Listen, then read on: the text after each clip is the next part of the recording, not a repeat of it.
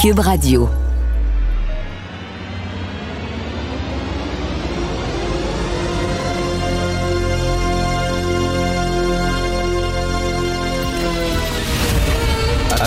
Attention, cette émission est laissée à la discrétion de l'auditeur. Les propos et les opinions peuvent choquer. Peuvent choquer. Oreilles sensibles s'abstenir. Richard Martineau. Martino.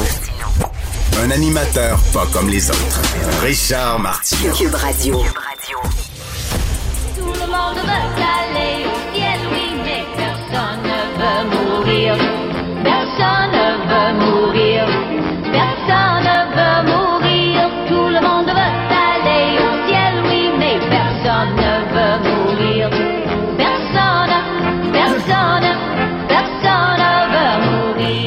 OK, ça, c'est la grande Pétula Clark. Tout le monde veut aller au ciel, mais personne ne veut mourir. Tout le monde veut avoir des affaires gratuites, mais personne ne veut payer des impôts. Hein? Avez-vous ça, là? Avez-vous vu ça? Il y a des gens qui disent qu'on devrait distribuer gratuitement de la crème solaire. OK, pour se protéger du soleil parce que ça cause le cancer. C'est vrai qu'il y a un lien direct. Donc, on devrait distribuer ça gratuitement. Et comme mon ami Alexandre Moranville Wallet me disait tantôt hors micro, il dit, euh, on peut-tu distribuer de l'eau? Dans des parcs, puis on peut-tu ouvrir des toilettes, permettre aux gens de boire, puis permettre aux gens de pisser, peut-être avant de donner de la crème solaire à gauche et à droite, puis je trouve qu'il y a tout à fait un point. Euh, là, on veut on veut euh, que les dents, tout ça, tous les soins des dents, puis tout ça, ça soit gratuit. D'ailleurs, en passant, il n'y a rien de gratuit. Vous le savez, quand on dit c'est gratuit, c'est pas vrai. On paye. On paye en taxes, on paye en impôts, euh, on paye tout le temps. Il n'y a rien de gratuit. Tu sais, quand on dit les soins de santé sont gratuits au Québec, c'est une, c'est une blague. Vous le savez, vous payez. Là. Bon. Donc euh, là, les soins de santé gratuits, les soins pour les dents gratuits, euh, les tampons. Tiens, euh, les tampons euh, hygiéniques pour les femmes, ça devrait être gratuit. Euh, la crème solaire, ça devrait être gratuit. L'éducation, bien sûr, même à l'université, ça devrait être totalement gratuit. Mais par contre, ne payez ne haussez pas les taxes et les impôts.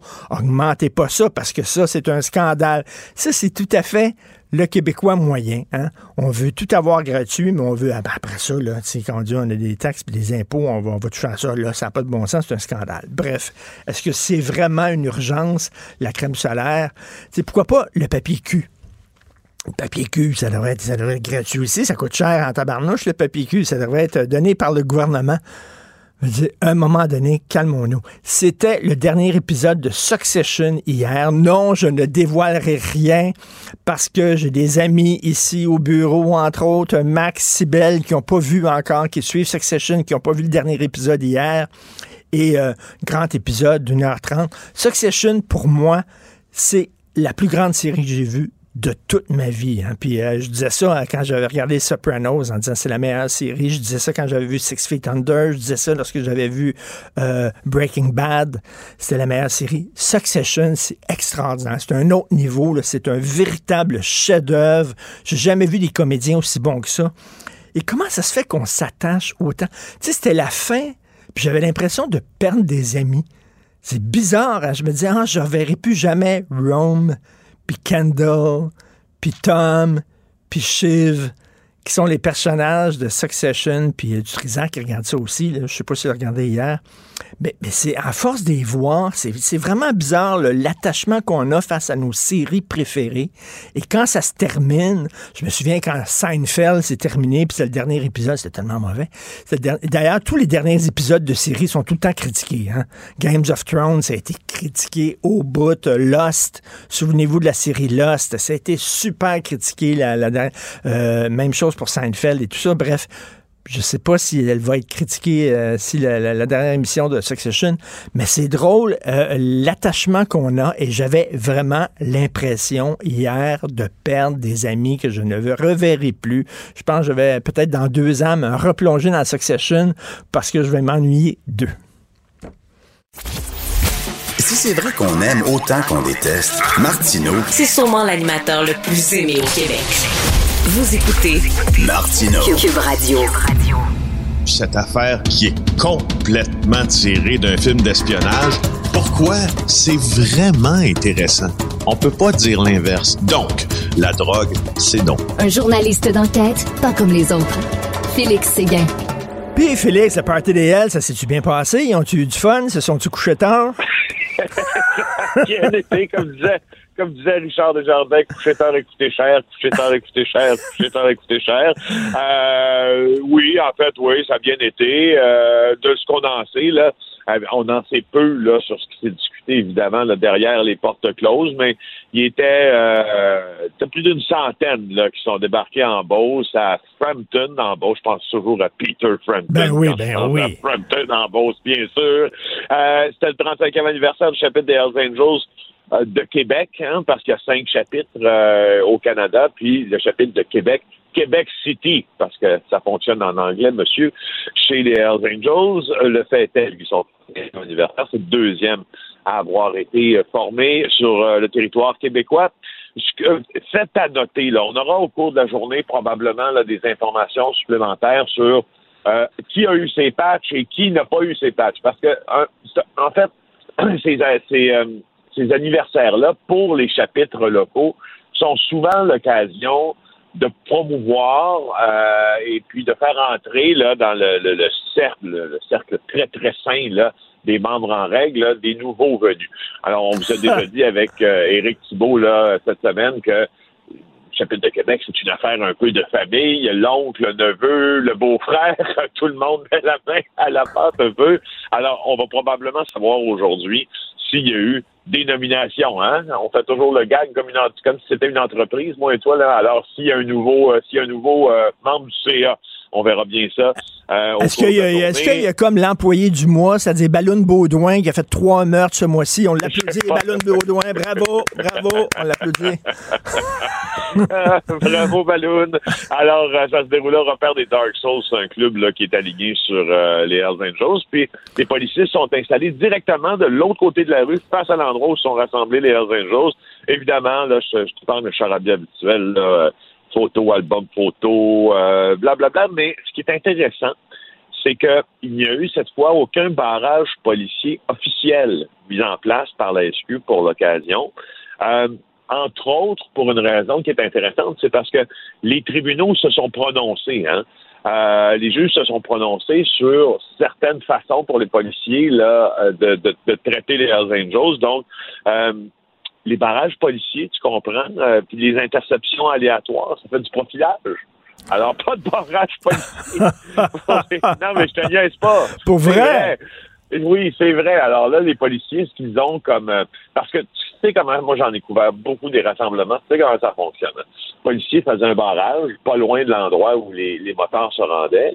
Et là, à chaque moteur qui, euh, qui s'arrêtait, on en profitait pour lui demander d'enlever son casque. Ben on oui. l'identifie, petite photo, on regarde son permis de conduire, on regarde sa moto. Puis, si euh, il y avait des euh, infractions au code de, de la sécurité routière, entre autres, on donnait des amendes. Ça nous permettait de les garder un peu plus longtemps. Mais là, on a juste le CSR, juste le code de la sécurité routière, ou presque, sur, sur quoi se rabattre. Parce que si on fait juste comme ça intercepter les Hells Angels pour aucune raison, euh, C'est considéré ben, euh, comme du profilage. C'est considéré C'est comme du profilage, vraiment. Là. Ou à moins que les policiers faisaient ça pour euh, justement manifester contre le fait qu'ils n'ont plus le droit de faire le profilage. En tout cas, ils étaient à Frampton. Est-ce qu'ils ont chanté Do You Feel Like We Do? c'est exactement ce que c'était pour dire. Vive les bons référents de la culture populaire. Ben oui. Alors, euh, une sommelière qui laisse un mauvais goût. On peut lire ça dans le journal aujourd'hui. Ben oui, c'est euh, Catherine Lamontagne qui a beaucoup travaillé sur ce sujet-là. Euh, écoute, ça fait drôle à dire, mais c'est une sommelière qui est connue pour ses fausses dégustations de vin. Elle s'appelle Catherine Navassar. Ça fait drôle, hein, être connue pour pas faire de dégustation quand elle parle, c'est de faire des dégustations. Avec, avec, Alors- son entreprise s'appelle Avec pas de vin, je pense. Son nom, c'est Tenancy Pas de vin. Bon, alors, avec pas de vin, c'est bon. Alors, elle, euh, en fait, là, c'est que Catherine a reçu les confidences de plusieurs personnes, d'une vingtaine d'employés, de fournisseurs, de clients qui lui réclament des milliers de dollars. Ce qu'elle fait, c'est qu'elle a ouvert au cours des, des derniers mois là, trois restaurants, les trois dernières années plutôt, à Brossard, dans le Vieux-Longueuil aussi, puis à chaque fois, elle laisse derrière elle des factures impayées, des fournisseurs impayés. Et ce qui, euh, qui est intéressant, c'est que tu vois un peu comment se déploient les excuses de cette femme-là. Euh, il y a des copies d'ailleurs de messages textes là. Donc, elle dit à quelqu'un euh, à qui elle doit 4200 dollars qu'elle est rentrée à l'hôpital, puis là, sa mère est décédée, puis elle s'est fait laisser par son chum. Je sais pas si c'est vrai ou non. Il y a personne qui a la, la capacité de le vérifier, mais là, c'est toujours un peu ce genre de truc. Après ça, c'est bon, ma carte de crédit est pleine, là, j'ai été hospitalisé pour une chirurgie, et euh, les, les créanciers, au départ, ben, tu dis, waouh, on va lui laisser une chance. Sauf qu'à un moment donné, quand la même excuse se répète et se répète, se répète, c'est moins porté à laisser des chances. Alors, c'est ce qui arrive. C'est pour ça qu'ils se sont tournés dans les médias, entre Ben autres, oui. Ils sont bien faits. Euh, et, euh, et la principale intéressée a aussi accordé une entrevue euh, à, notre bureau d'enquête. Elle disait non, rien à se reprocher, un amoncellement de malchance qui fait que ça marchait pas. Elle, comprend que les gens soient en colère et euh, ni avoir ouvert et fermé des restaurants sans payer des gens, mais la situation actuelle, ça donne à penser tout le contraire. Euh, Il n'y a pas de stratagème de fraude. Moi, ce que je me dis, c'est que, écoute, si c'est un amoncellement de malchance là, qui, est- surviennent comme ça, faut la- normalement, t'arrêtes à la première malchance. Là. Quand Ben- c'est la sixième malchance de suite en trois ans, ça, ça Ben oui, ben c'est oui. de café. Écoute, elle a un beau chien, par exemple. Elle se fait photographier avec son, beau son chien. Elle a beau, elle a beau chien. Elle a beau chien. Elle a un beau chien, elle a un beau chien. Euh, écoute, euh, chat GPT, les avocats ne font pas bon ménage. Ah oui, écoute, euh, je t'en parle pendant euh, deux minutes avant de classe sur Succession parce que j'ai quelque chose à te dire Ah. moi aussi sur la fin de cette série. Euh, écoute, c'est intéressant, c'est une euh, c'est une cause donc devant, devant un tribunal new-yorkais qui implique euh, Roberto Mata, qui est un, un Américain qui poursuit la ligne aérienne Avianca. Euh, qui est la ligne aérienne euh, de Colombie, Avianca. Et euh, donc, en fait, là, euh, ce qu'il dit, c'est qu'il y a eu négligence parce qu'il a été heurté au genou par un chariot de service. Et puis donc, il s'adresse au tribunal pour avoir une compensation. Euh, la, la, la ligne aérienne en question demande au tribunal de, de fermer le dossier, de, ne pas, de ne pas autoriser que les procédures aillent plus loin. Puis là, euh, les avocats de M. Mata soumettent plusieurs jurisprudences, plusieurs jurisprudences, six au moins euh, jurisprudences, et euh, qui, qui, tu sais, qui nous disent que non, il faut continuer euh, cette, cette procédure judiciaire-là parce qu'il y a eu tel cas. Donc, euh, je sais pas moi, euh, tu sais, Richard Martineau versus Air Canada, il y a eu Ben Félix oui. versus United Airlines. Et euh, on s'est rendu compte, les, les, euh, les défendeurs dans tout ça se sont rendus compte après un bref examen que eux autres aussi, là, cherchaient la jurisprudence. Jamais vu nous autres. De quoi ils parlent quand ils parlent de ça? Et euh, on a finalement compris que l'assistant ou l'assistante de l'avocat de M. Mata avait demandé Ben voyons euh, à faire faire les recherches de jurisprudence par ChatGPT ben des voyons donc. causes qui n'ont jamais existé. C'est une des premières fois que un truc comme ça se rend devant le tribunal parce que là, le juge est pris avec avec un acte très grave pour un avocat, c'est qu'il a induit le tribunal en erreur. Puis tu peux pas induire. Ben, le veux-tu dire comment ça se fait? On ne retire pas ça du marché euh, alors que c'est défectué comme, euh, défectué comme ça. Euh, Félix, demain, si on n'a pas le temps, demain, on commence en se parlant du dernier épisode de Succession. Je veux entendre ce que tu as à dire là-dessus. Félix Séguin, merci. Bonne journée. À demain. Bye. Martineau, il n'y a pas le temps pour la controverse.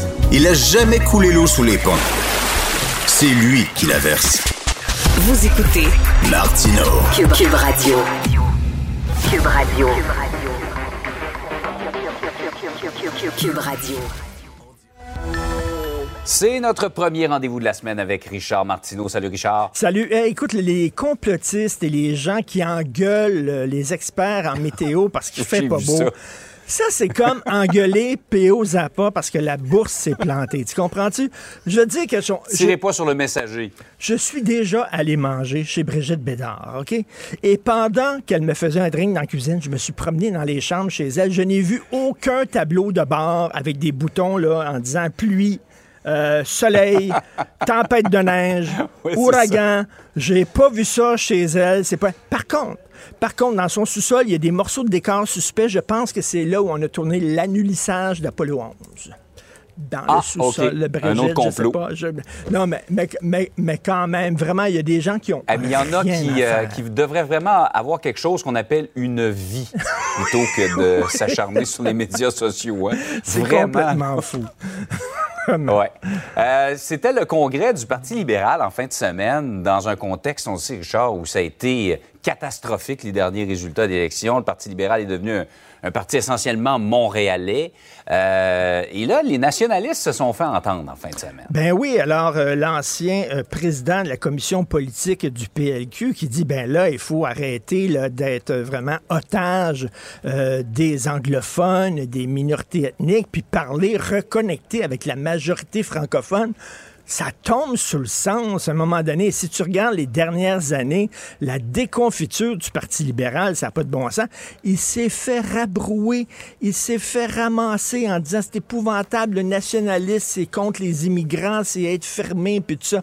Ah oui, parce que ça allait bien au Parti libéral. Écoute, le Parti libéral du Québec, actuellement, c'est une succursale du Parti libéral du Canada parce que la seule chose qui pourrait distinguer les deux partis, c'est le nationalisme. Et être nationaliste, c'est pas être indépendantiste, c'est pas être souverainiste. Robert Bourassa était nationaliste, ça veut dire avoir les intérêts Meilleur exemple, du. Québec à cœur. Jean Lesage était nationaliste, il y avait les intérêts du Québec à cœur. Alors, c'est là, là, tu sais, quand tu es pris en otage par une petite gang, et là, tu veux pas les perdre, eux, mais en même temps, tu sais, c'est comme plus on est un gros parti égalité, plus on va être déconnecté de la majorité francophone. Tu sais, C'est comme vraiment la seule façon de s'en sortir, c'est de prendre le virage nationaliste. Ils veulent rien savoir. Et là, Antoine Robitaille, dans sa chronique, demandait est-ce que ça se pourrait que plus jamais le Parti libéral du Québec prenne le pouvoir? On dirait qu'ils ont perdu le goût du pouvoir. Ça leur tente plus. Ça va être rendu vraiment. Il faut dire que. Ben, la CAQ, c'est le Parti libéral. C'est un parti qui parle d'hydroélectricité, c'est un parti qui parle d'économie, c'est un parti qui se dit fédéraliste. Il est tellement Parti libéral que là, le Parti libéral, il dit, ben nous autres, on Il est dans les exactement? effectivement, des libéraux. Ben tout à fait. Ils ont joué à la chaise musicale, puis la CAQ s'est assise sur la chaise du Parti libéral, puis le Parti libéral est debout, puis il dit, voilà, moi, je vais m'asseoir où? Moi, là, tout le monde est assis quelque part. là. Ouais. Donc, euh, c'est ce qui arrive un peu au Parti libéral. Par ailleurs, euh, on est à un an des Jeux olympiques de Paris et là, il semble qu'on fasse le ménage. Ce sont les sans-abri qui écopent. Ben oui, alors les autorités, le gouvernement euh, de Paris a demandé aux autorités municipales de- de- d'accueillir les sans-abri euh, euh, de Paris parce qu'on veut faire le ménage, on veut que ça soit propre quand les gens vont débarquer. Et c'était comme ça pour tous les Jeux olympiques. Écoute, il y a un, comité de l'ONU qui a déjà dit qu'entre 1988 et 2008, les Jeux olympiques ont fait déplacer plus de 2 millions de personnes. OK? Hey! Et dans tous les Jeux Énorme. olympiques, Souviens-toi, aux Jeux olympiques de Montréal, il y avait des artistes qui avaient organisé une exposition extérieure. Et quelques jours avant la tenue des Jeux olympiques, Jean Drapeau avait envoyé la police pour tout démanteler ça, parce que pour que ça soit propre, il y avait même eu des descentes dans les bars gays avant les Jeux olympiques, parce qu'on voulait pas que les touristes qui arrivent à Montréal voient des gays. Ironie du sort. Hi. Ironie du sort, la grande vedette des Jeux olympiques avec Nadia Comaneci, c'était Bruce Jenner, qui est rendu Ben oui. une femme. Hein? C'est drôle, hein? C'est très on drôle. dit, tout est dans tout. Tout est dans tout. Donc, on veut faire le ménage et c'est toujours comme ça. Puis pendant ce temps-là, on dit Ah, c'est la solidarité, les Jeux Olympiques, la solidarité entre les pays, puis tout ça. Pendant ce temps-là, on veut pas voir les prostituées, on veut pas voir les gays, on veut pas voir les sans-abri. On veut que ça soit propre pour. euh, parce que la visite s'en vient à la maison. Écoute, il y a beaucoup d'hypocrisie. D'ailleurs, en parlant de Jeux Olympiques, rapidement, dans le devoir aujourd'hui, il y a un jeune fan d'échecs qui dit que les échecs devraient être reconnus comme un sport olympique et participer aux Jeux Olympiques. As-tu déjà, as-tu déjà joué au Twister, toi? Je veux dire, c'est pas mal plus exigeant. Oui. Écoute, Tant qu'à ça. Mettons, je- tu pourrais partir une campagne pour que le Twister soit, Ben, soit parmi les épreuves olympiques, euh, peut-être vois. 2028. les relations sexuelles, c'est pas mal plus exigeant que, que- que- que les, les- les échecs. Je trouve que ça devrait un sport, un sport de démonstration, ça. Les relations sexuelles aux, aux prochains Jeux Olympiques. Pourquoi pas? Je m'embarque pas là-dedans. OK. Salut, bonne Salut, journée. bonne journée. Bye. À demain. Joignez-vous à la discussion. Appelez ou textez le 187 Cube Radio 1877 827 2346.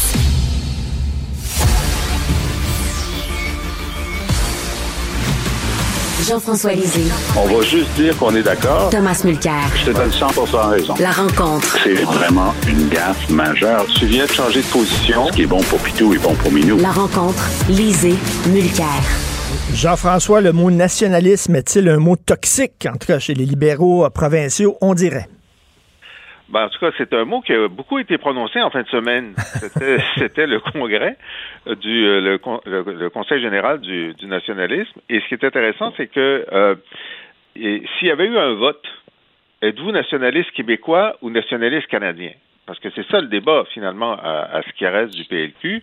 Puis même dans un des ateliers, il y a quelqu'un qui dit, vous savez, euh, la santé, ça va mal, mais l'argent est à Ottawa. Alors donnons la santé à Ottawa.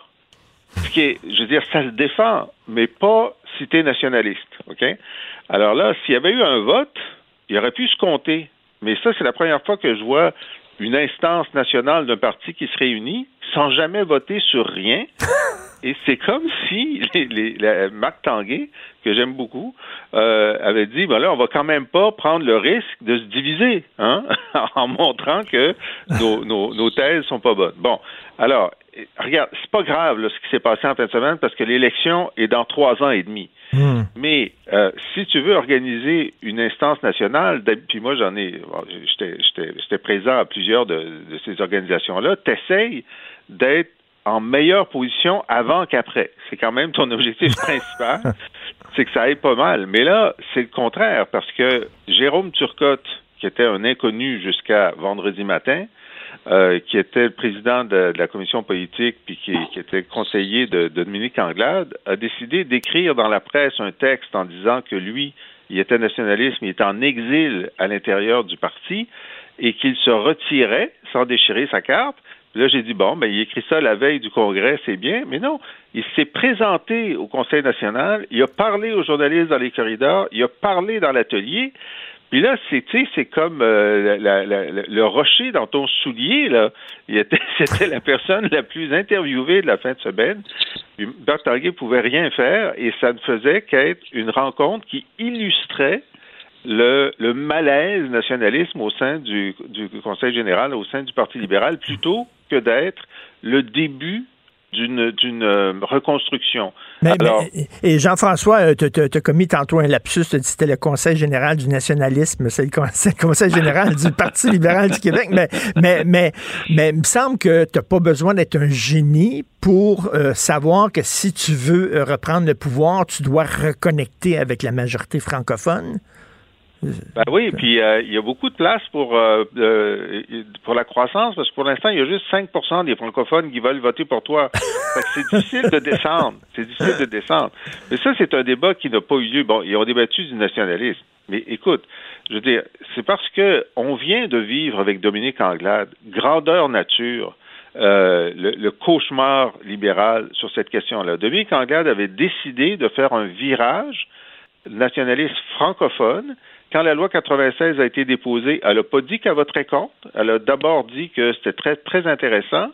Elle a même ajouté des éléments pour obliger les anglophones dans les cégeps à prendre des cours en français.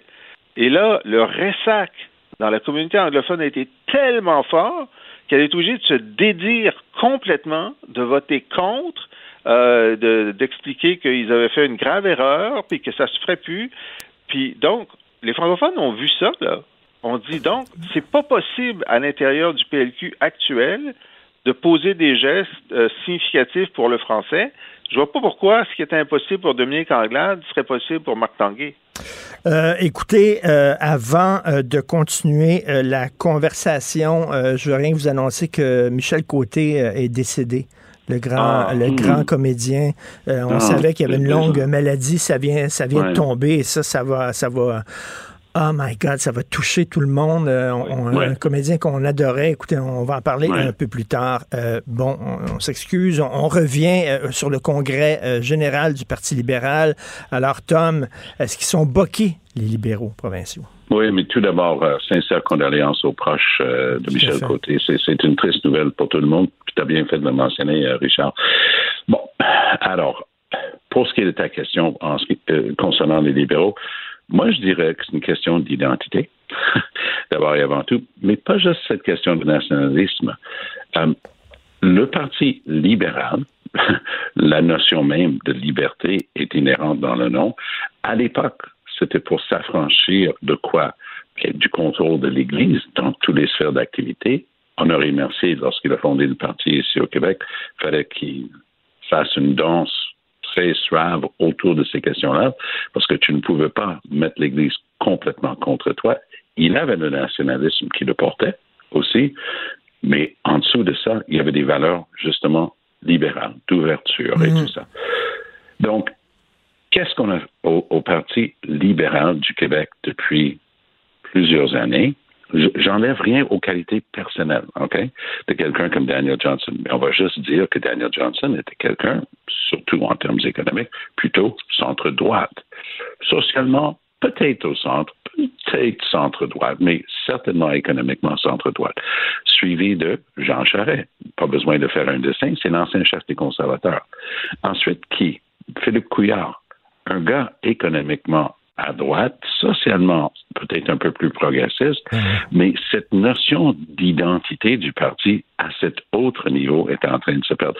Dominique Anglade, malgré le fait que c'est quelqu'un que j'estime énormément, si on regarde objectivement son parcours, MBA, elle, elle sortait de McKinsey, le, le cabinet conseil qui, qui ferait les manchettes beaucoup, ça n'enlève rien à ses compétences, mais c'est encore quelqu'un elle avait commencé sa carrière politique assis à côté de François Legault.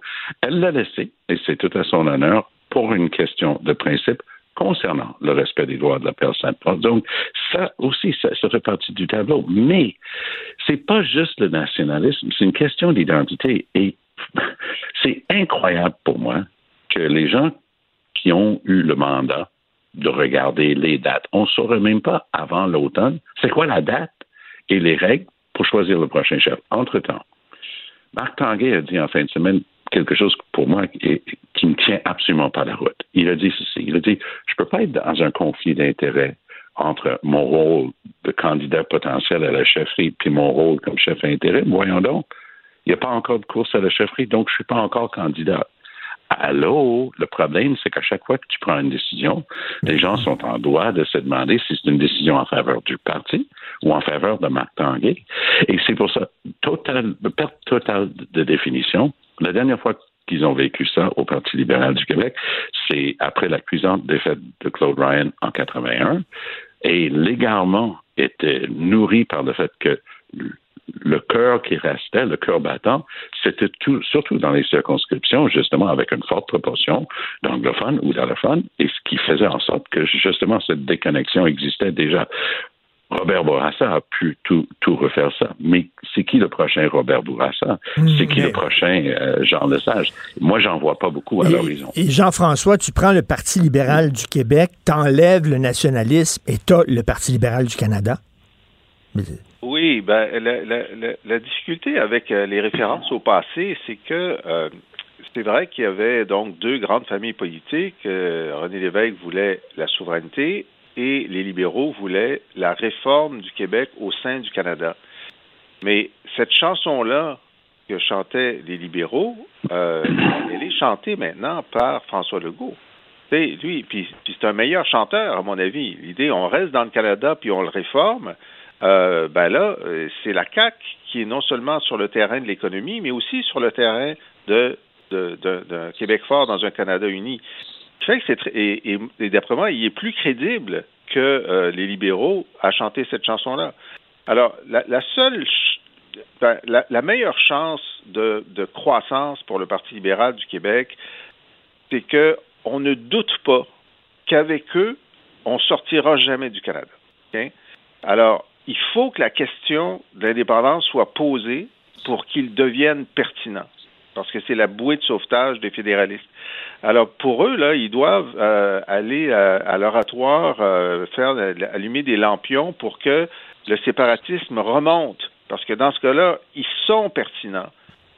Si c'est pas ça, évidemment, ils vont se dire d'ici la fin du mandat, les gens vont se tanner de François Legault, puis ils vont chercher quelqu'un d'autre, puis à ce moment-là, peut-être qu'ils vont se poser la question, est-ce que ça peut être le PLQ, bien sûr, puis moi, je suis pas contre leur stratégie d'attendre à 2025 pour trouver un chef, parce que euh, c'est à ce moment-là seulement que ça va devenir pertinent de savoir si ça, ça peut être le, le- le futur premier ministre, euh, puis si les sondages montent un petit peu. En tout cas, donc, pour moi, là, c'est très, très difficile Ben oui. d'être libéral en ce moment au Ben, Québec. tout à fait. Ils n'ont pas beaucoup d'options et franchement, j'ai Ben, de la peine pour eux. Ben écoute, euh, Tom, c'est parce que le Parti libéral existe déjà et il est au pouvoir, c'est la CAQ. Moi, j'ai l'impression qu'ils ont joué à la chaise musicale et la CAQ s'est assise sur la chaise du Parti libéral du Québec. Et là, le Parti libéral du Québec est debout, se, se cherchant une- sur quelle chaise s'asseoir?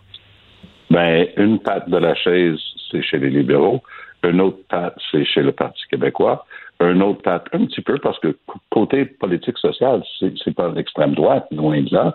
Et ils ils squattent quand même un peu le territoire euh, des conservateurs.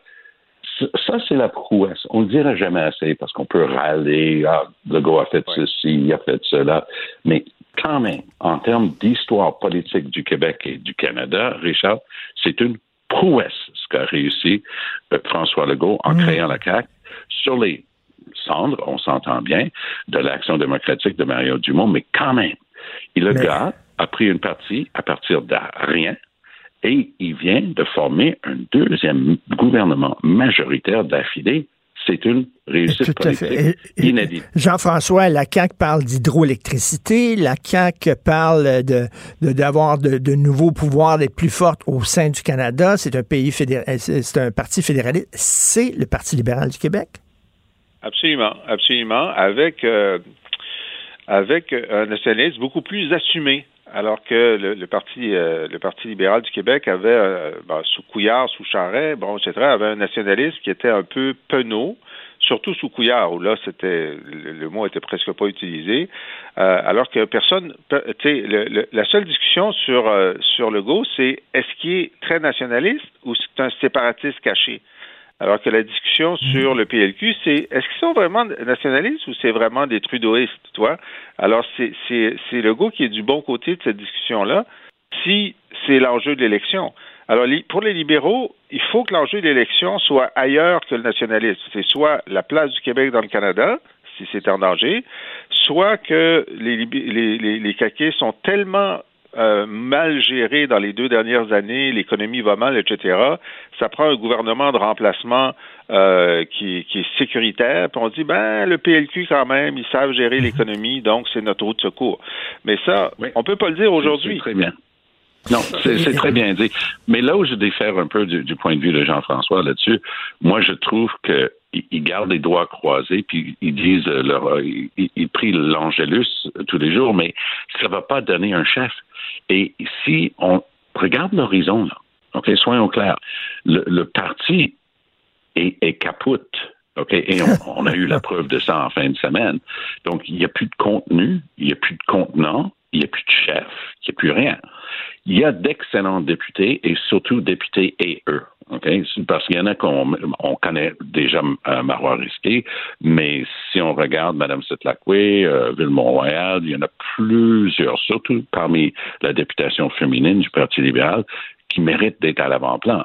Mais le peu d'oxygène qu'il y a pour les libéraux, c'est pris par Marc Tanguay, qui se dit prêt, peut-être, à se lancer dans la course à la chefferie dans combien de temps? On ne sait pas. Mais soyons sérieux. Est-ce que, est-ce que, on pense pour une seconde, que Marc Tanguay deviendra le premier ministre du Québec avec, euh, avec son expérience, sa feuille de route? Moi, je pense pas que c'est, très plausible. Donc, c'est qui le, le, le miracle worker? C'est, qui l'homme ou la, la femme extraordinaire qui va, va arriver? Eux, ils se disent, je connais l'équipe qui est en train de, de, de faire euh, les règles du jeu. Leur théorie, puis ils te le disent dans le Kisser, ils disent, regarde, là, on va pas le brûler, le prochain chef, en l'amenant trop tôt. Mais c'est, à mon point de vue, c'est un discours de loser, totalement. Et Tom, euh, rapidement, et après ça, Jean-François, euh, parle-nous euh, des élections en Alberta aujourd'hui.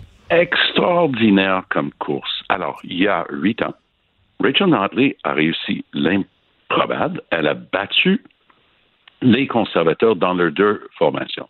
Les conservateurs étaient divisés. Les conservateurs un peu classiques, progressistes conservateurs, et elle a battu le Wild Rose, le parti de Daniel Smith. Elle a réussi parce que le vote de droite était presque parfaitement divisé. Oups! gouvernement NPD, extraordinaire. Elle a eu un bon gouvernement pendant quatre ans, mais un certain Jason Kenney a repris les deux formations, a dit on va arrêter de niaiser avec la rondelle, sinon le NPD va revenir. On va créer un parti conservateur uni. Très bien. Pour ses efforts, il est devenu premier ministre de la province et il a été congédié par l'aile Cuckoo Bird euh, des, des conservateurs, menée par une certaine Danielle Smith, qui, écoute, pendant la campagne, ces trucs sur Hitler, sur mettre le nez dans les poursuites criminelles, c'est du grand n'importe quoi. Par contre, c'est elle, euh, Danielle Smith voulait que l'élection porte sur l'économie. Sauf que Rachel Notley, c'est pas une carte, c'est pas une flyer, c'est une femme, c'est une Albertaine d'abord et avant tout. Elle va défendre ses sables bitumineux puis ses, ses recherches pétrolières et tout ça. Elle donne des tapes sur le museau de Jagmeet Singh à l'occasion de dire Hey, retourne avec ton chum Trudeau, moi je veux rien savoir. Donc la bataille aujourd'hui, au moment où on se parle, ce sont les organisateurs qui vont la déterminer. Hey, je vous prédis qu'il va y avoir des, des boîtes de scrutin qui vont être comptées quatre fois tellement que ça va être serré. Moi, je pense que les conservateurs, selon les sondages, ils ont une toute petite avance, mais c'est pas aussi efficace. La ville d'Edmonton, la capitale, appartient au NPD. La campagne appartient aux conservateurs. La ville de Cal- Calgary, c'est le nerf de la guerre et ça va être fascinant de regarder cette course aujourd'hui. Qu'est-ce que tu en penses, toi, Jean-François? Ben écoute, euh, selon euh, les, les dernières prévisions, c'est Daniel Smith qui va gagner et ça va, ça va être extrêmement divertissant parce que c'est un genre de Ron DeSantis du Nord. hein? Parce que, oui. D'ailleurs, elle a dit qu'elle voulait faire des ententes entre l'Alberta et des, des, euh, des États euh, républicains comme DeSantis, qui sont des zones de liberté. hein? Il, y a, il, y a des, il y a des zones euh, libérées en Amérique du Nord. C'est les États républicains, pas les États démocrates, eux ne sont pas libérés. Et l'Alberta, maintenant, c'est une zone libérée. Et peut-être qu'il pourrait avoir des liaisons aériennes entre les deux. Elle a dit ça, là. Tu sais, je dis, mais pourquoi?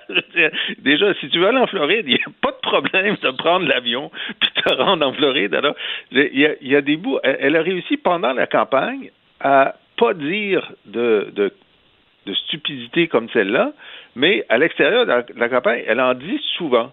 Et, et là, c'est sûr qu'elle elle va être dans une, euh, dans- je ne sais pas si vous vous souvenez de la poignée de main entre Justin Trudeau et elle, où elle voulait pas lui, lui tenir la main, puis Justin Trudeau insistait pour lui prendre la main. C'était, elle a expliqué ensuite que c'était la troisième fois qu'il se serrait la main, puis il trouvait que c'était un peu trop, mais devant les journalistes, devant les photographes, des fois, il faut que tu leur fasses plusieurs fois. Quoi qu'il en Ben soit, c'était quand même un genre de bande-annonce de ce qui va se passer dans les relations fédérales provinciales euh, dans, dans, dans, dans les années qui viennent. Puis ça va, ça va soigner. Mais c'est pas la première fois. On a eu Ralph Klein, qui était euh, pendant plusieurs années euh, le premier ministre de l'Alberta, qui avait son franc-parler, puis qui envoyait promener le monde. Mais, mais au moins, Ralph Klein, c'était comme le gros bon sens normal. Alors que Daniel Smith, c'est pas le gros bon sens normal de droite. C'est vraiment un peu euh, euh, du, du Trumpisme light, peut-être, parce que personne n'est aussi déjanté que Trump. Mais quand même, euh, je veux dire, même au Conseil de la Fédération, là, pas sûr que ça va bien se passer à l'avenir. Donc, moi, en tant que commentateur politique, je suis très content que ce soit Daniel Smith qui gagne. Euh, pour le bien de la nation, j'aurais aimé mieux Mme Notley. Oui, moi, je, pas, pense que c'est ce que les sondages indiquent, une légère avance pour les conservateurs. Mais rappelez-vous de cette expression, la prime à l'urne, dont bénéficiaient parfois les, des, libéraux provinciaux au Québec? Les gens ne voulaient pas dire qu'ils allaient voter libéral parce que c'était pas de bon ton, mais d'une manière ou d'une autre, ils finissaient par voter libéral. Quand j'ai vu 700 000 personnes euh, en train de voter par anticipation, je me suis dit, oh, polaire. Ça, c'est un chiffre jamais vu en Alberta. Et dans mon expérience, c'est indicatif d'un désir de changement. Alors, je mentionnais tantôt que Daniel Smith voulait que l'élection porte sur l'économie. D'une manière très soft, parce qu'elle ne voulait pas le personnaliser à outrance, mais en faisant sortir des pires bêtises que Daniel Smith a dites, ce que, les NPD et Richard Notley ont réussi, c'est de faire en sorte qu'une grande question de l'urne, c'est leadership. Elle s'est embarrassée en disant des conneries. Est-ce qu'elle va embarrasser l'Alberta? Donc, ce fibre oserais-je dire, nationaliste albertain, ce fibre de fierté dans qui ils sont, est-ce que Ça, ça Mm. va jouer dans le vote? Les gens vont dire, elle a le droit de dire des conneries. Mm. Parfois, c'est amusant, mais je veux pas qu'elle nous embarrasse. On va voir ça demain. On s'en reparle demain. Merci Yes. beaucoup à vous deux. Merci. Bye. Merci, Salut. salut. Bye. Joignez-vous à la discussion. Appelez ou textez le 187 Cube Radio 1877 827 2346. Éric Duhem a ses fans puis il a ses détracteurs. hein. Il y a des gens, là, moi, Éric Duhem, je ne l'aime pas. Puis quoi qu'ils disent, là, non, moi, je voudrais savoir d'Éric Duhem. puis ça. OK, allez lire ce qu'il a écrit sur sa page Facebook sur l'immigration. Allez lire ça. Moi, je trouve que c'est un texte extrêmement sensé sur l'immigration et je voulais lui en parler aujourd'hui. Chef du Parti conservateur du Québec, Éric, bonjour. Bonjour Richard. Ben, premièrement, euh, Michel euh, Côté, écoute, quelqu'un qui faisait l'unanimité autant chez euh, les gens qui aiment la culture populaire avec les boys et tout ça, que les gens qui aiment le cinéma d'auteur, par exemple. Le gars, là, il était aimé de tout le monde. C'est un- une, une légende, hein, en fait, qui, qui vient de s'éteindre. C'est, euh, je viens de l'apprendre juste avant d'entrer dans le studio. Là. Mais Ah ouais. euh, c'est, je pense que le Québec est sous le choc là, présentement. Là, c'était, puis il était pas si vieux. Là, on s'attendait pas à ça. On n'avait pas eu de, Ben oui. euh, de vent. Et- euh, Et il était tellement gentil, Eric. là. Je l'ai croisé une couple de fois, tellement gentil. Vraiment, c'est une grande perte. On va en parler un peu plus tard. On va faire une entrevue là-dessus. Eric, donc, tu as écrit sur l'immigration. Oui. Je me suis dit, il faut que je te reçoive. Euh, premièrement, François Legault qui dit, écoute, si on a euh, 40 plus de 40 000 d'immigrants, ça va être la, la louisianisation, ça va être épouvantable, ça va être catastrophique pour le Québec. Là, soudainement, ah, euh, il monte à 60 000. Ta, réaction? Ben, ma réaction, c'est qu'encore une fois, François Legault a menti aux Québécois. C'est ça qui est triste, c'est qu'il a fait campagne, puis pas une, deux campagnes. Rappelle-toi qu'en 2018, il disait l'immigration, en prendre moins, mais en prendre soin. C'était quasiment son slogan de campagne en 2018. Il voulait baisser les seuils d'immigration de 50 à 40 000. Il l'a pas fait pendant son mandat. Bon, la crise a le dos large, j'imagine, c'est à cause de la COVID, même si en fait, ça aurait dû avoir l'effet inverse. Là. Et, et là, on arrive 2022, pendant la campagne électorale, oui, il nous a dit la louisianisation, si on augmentait à plus que 50 000, il nous a dit, il a parlé de suicide même. Il a associé l'immigration à la violence. Il a même fallu qu'il s'excuse en campagne électorale. Son ministre de l'immigration a dit 80% des immigrants ne s'intégraient pas, ne parlaient pas français, ne travaillaient pas, rappelle-toi. Ceux de Montréal, ceux qui s'établissent Oui, à Montréal. à Montréal. Donc, je veux dire, il y a eu toutes sortes de déclarations, là, hostiles à l'immigration pendant la campagne électorale. Il a fait sa campagne là-dessus en sachant que c'était populaire auprès d'un certain électorat. Et là, l'élection terminée, ah ben là, on revire bout pour bout. Là, c'est rendu qu'il faut en prendre 60 000. Puis 60 000, c'est le minimum, là, parce que ça va être plus que ça, Oui, mais la là, il réalité. dit c'est parce qu'on a trouvé, là, on- finalement, on va avoir des, des- des plus grandes exigences en français. Mais tu sais, il s'est rien passé au point de vue de la Mais Constitution. non, il n'y a pas plus de pouvoir aujourd'hui qu'il y en avait. ben, donc, il aurait pu ces pouvoirs-là les sortir euh, du bureau euh, avant la campagne électorale en disant, ben écoutez, on est capable d'en prendre 60 000, puis on va euh, exiger qu'ils connaissent le français. Ça ressemble au chiffre sur le tramway, ça. Pour, ou, ou le, ou le troisième lien pour expliquer pourquoi il change d'idée comme il change de chemise. Il trouve les études ou les chiffres qui font son affaire au moment où il juge opportun. Il l'a pas fait parce que je pense qu'il a, son- François Legault, c'est pas un grand premier ministre. Il passera pas à l'histoire comme un des, premiers, des grands premiers ministres marquants de l'histoire du Québec. Il va passer comme celui qui a le plus utilisé les sondages pour savoir d'où vient le vent, pour dire ce que le monde va entendre en campagne électorale, puis faire le contraire une fois élu. Euh, D'ailleurs, ça, ça a été, d'ailleurs prouvé, là, hein, au point de vue de- des sondages. C'est le gouvernement qui a commandé le plus de sondages. Je pense qu'en un an, il en a fait l'équivalent de deux ou trois mandats avant lui. Là. Il faisait des sondages surtout plusieurs fois par semaine. Et, et donc, c'est. Puis il a, il a changé d'idée sur à peu près tout. Là, ce gars-là s'est fait élire en disant que c'était la dernière élection, qu'on allait avoir un scrutin, euh, le, le scrutin actuel, une nominale à un tour. Il s'est fait élire en disant qu'il fallait que le Québec devienne la Norvège d'Amérique, c'est-à-dire qu'on exploite notre gaz puis notre pétrole. Il est arrivé au pouvoir, il a dit que ça intéressait juste les intellectuels de la réforme du mode de scrutin. Puis après ça, il est allé dire que il, a passé une loi, le premier dans l'histoire du Québec, pour interdire toute forme d'exploitation du gaz puis du pétrole, alors qu'il avait consacré un livre au fait qu'il fallait faire ça. Il a fait la même chose avec les gens de Québec quand il nous a trahis, il nous a roulé dans la farine avec le troisième lien en nous promettant deux tunnels de centre-ville à centre-ville pour mieux abandonner sa promesse une fois élu. Puis là, en matière l'immigration, il est encore en train de faire la même chose. C'est un homme qui a pas de parole. Donc, c'est un Et- commerçant qui met des, des- des belles bébelles dans sa vitrine, mais une fois que tu rentres dans le, ma- dans le, ma- dans le magasin, et tu retrouves pas ce qu'il y avait dans la vitrine. Mais c'est désolant parce que si on va en élection, c'est pour débattre d'enjeux. Si on dit le contraire de ce qu'on va faire, à quoi servent les élections? C'est quoi le sens démocratique de voter si tu votes pour... Mettons que moi, là, je je suis d'accord avec François Legault que les immigrants, il faut en prendre moins, mais en prendre soin. Je vote pour lui deux fois, puis je me ramasse qui monte les seuils d'immigration plus élevés que jamais. À la fin du mandat, on risque d'avoir des seuils d'immigration plus élevés que Québec solidaire puis le Parti libéral. Pourquoi? Parce que même son 60 000, c'est un chiffre qui inclut pas les, les gens qui sont des immigrants temporaires ou les travailleurs qui viennent ici, le saisonnier. Fait que ça risque d'être plus que 80, 90 000, le vrai chiffre. Et là, on se dit, mais pourquoi il nous a dit tout ce discours-là? Puis moi, là, je, je- l'immigration, j'ai pas sorti de chiffre. On est le seul parti, nous autres, qui se promenait pas avec un chiffre. Parce que rappelle-toi, QS disait 80 000 ou je sais Ouais, pas. ouais, tous, tous les partis sortaient un chiffre de leur chapeau. là, C'était comme les gaz à effet de serre. ça. Ils ont tout un pourcentage pour bien paraître en campagne électorale. Moi, je trouvais que c'était un enjeu trop important pour qu'on commence à mettre des chiffres par de la politique là-dessus.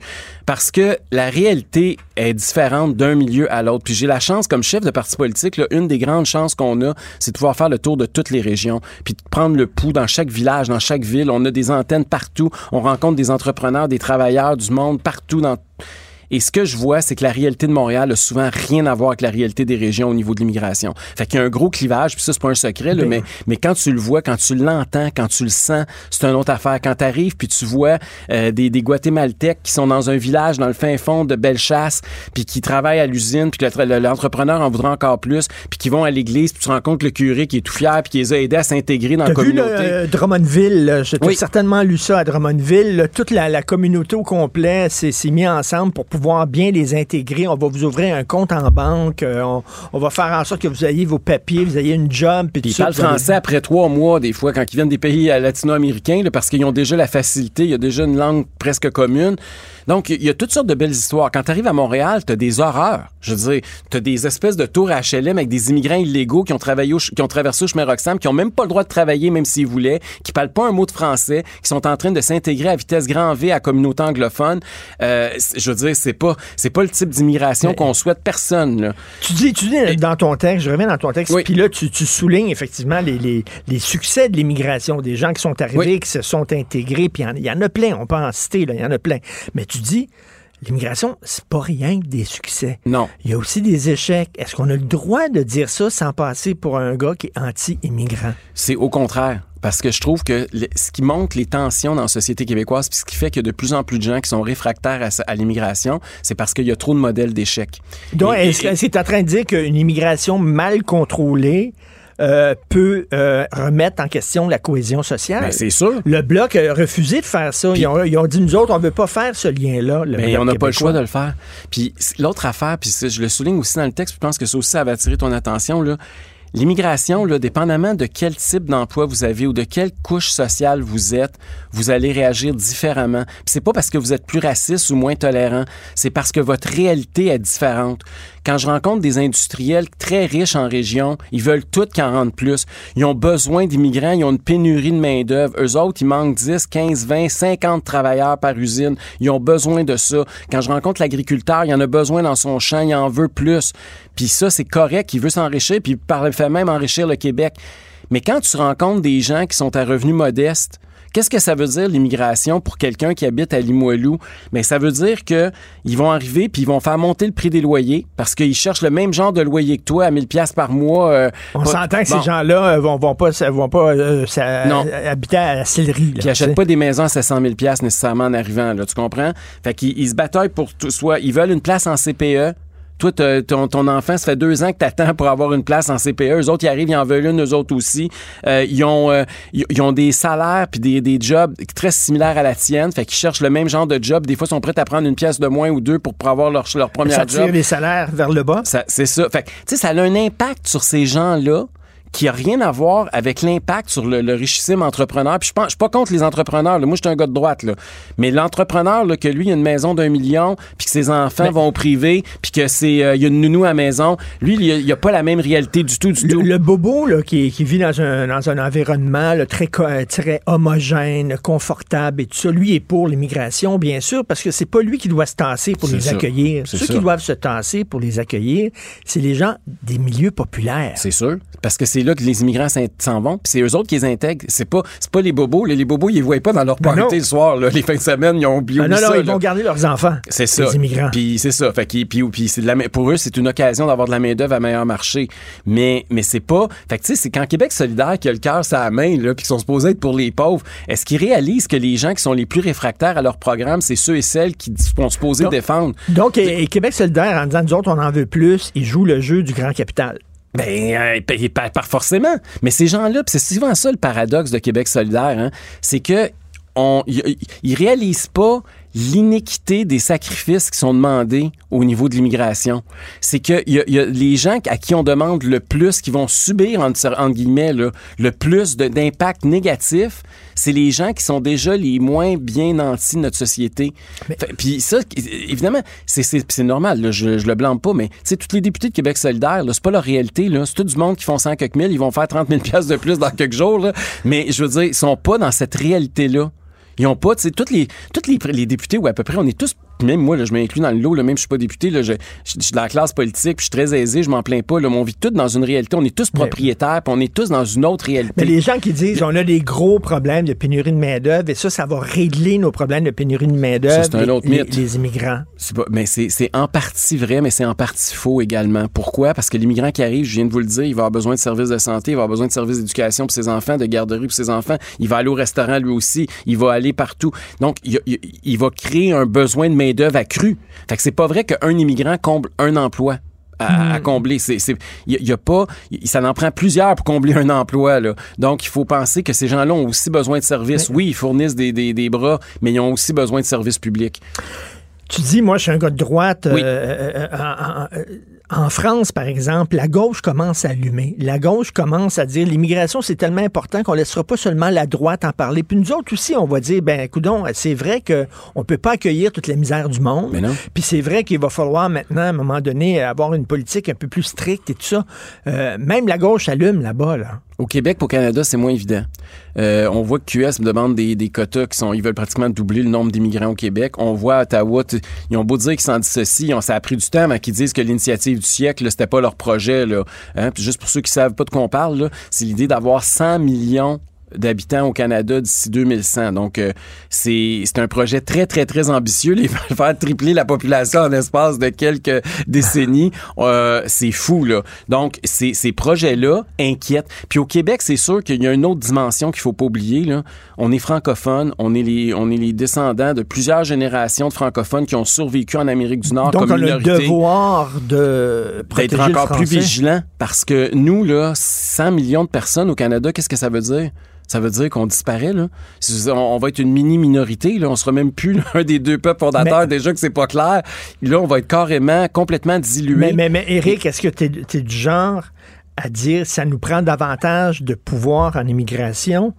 Et tu le sais qu'Ottawa nous en donnera pas? Donc, est-ce que tu es en train de me dire que tu es Non, indépendantiste c'est ou pas. L'idée, c'est de dire, là, d'abord, pour les pouvoirs en immigration, tu as raison, ça prend tous les pouvoirs au Québec. Parce que on a. Puis c'est normal, là. On est une minorité, on a besoin de protéger puis promouvoir notre Ouais, langue mais puis là, notre là, t'arrives avec la troisième voie, toi, là. là Non, hein, non, c'est mais j'arrive pas avec la troisième voie. Tous les partis à l'Assemblée nationale ou à peu près sont d'accord avec ce que je suis en train de dire là. là. Si, on a- si on met la politique partisane de côté, là, Legault, je l'ai rencontré le 17 janvier dernier, puis on a parlé de ça, entre autres. là.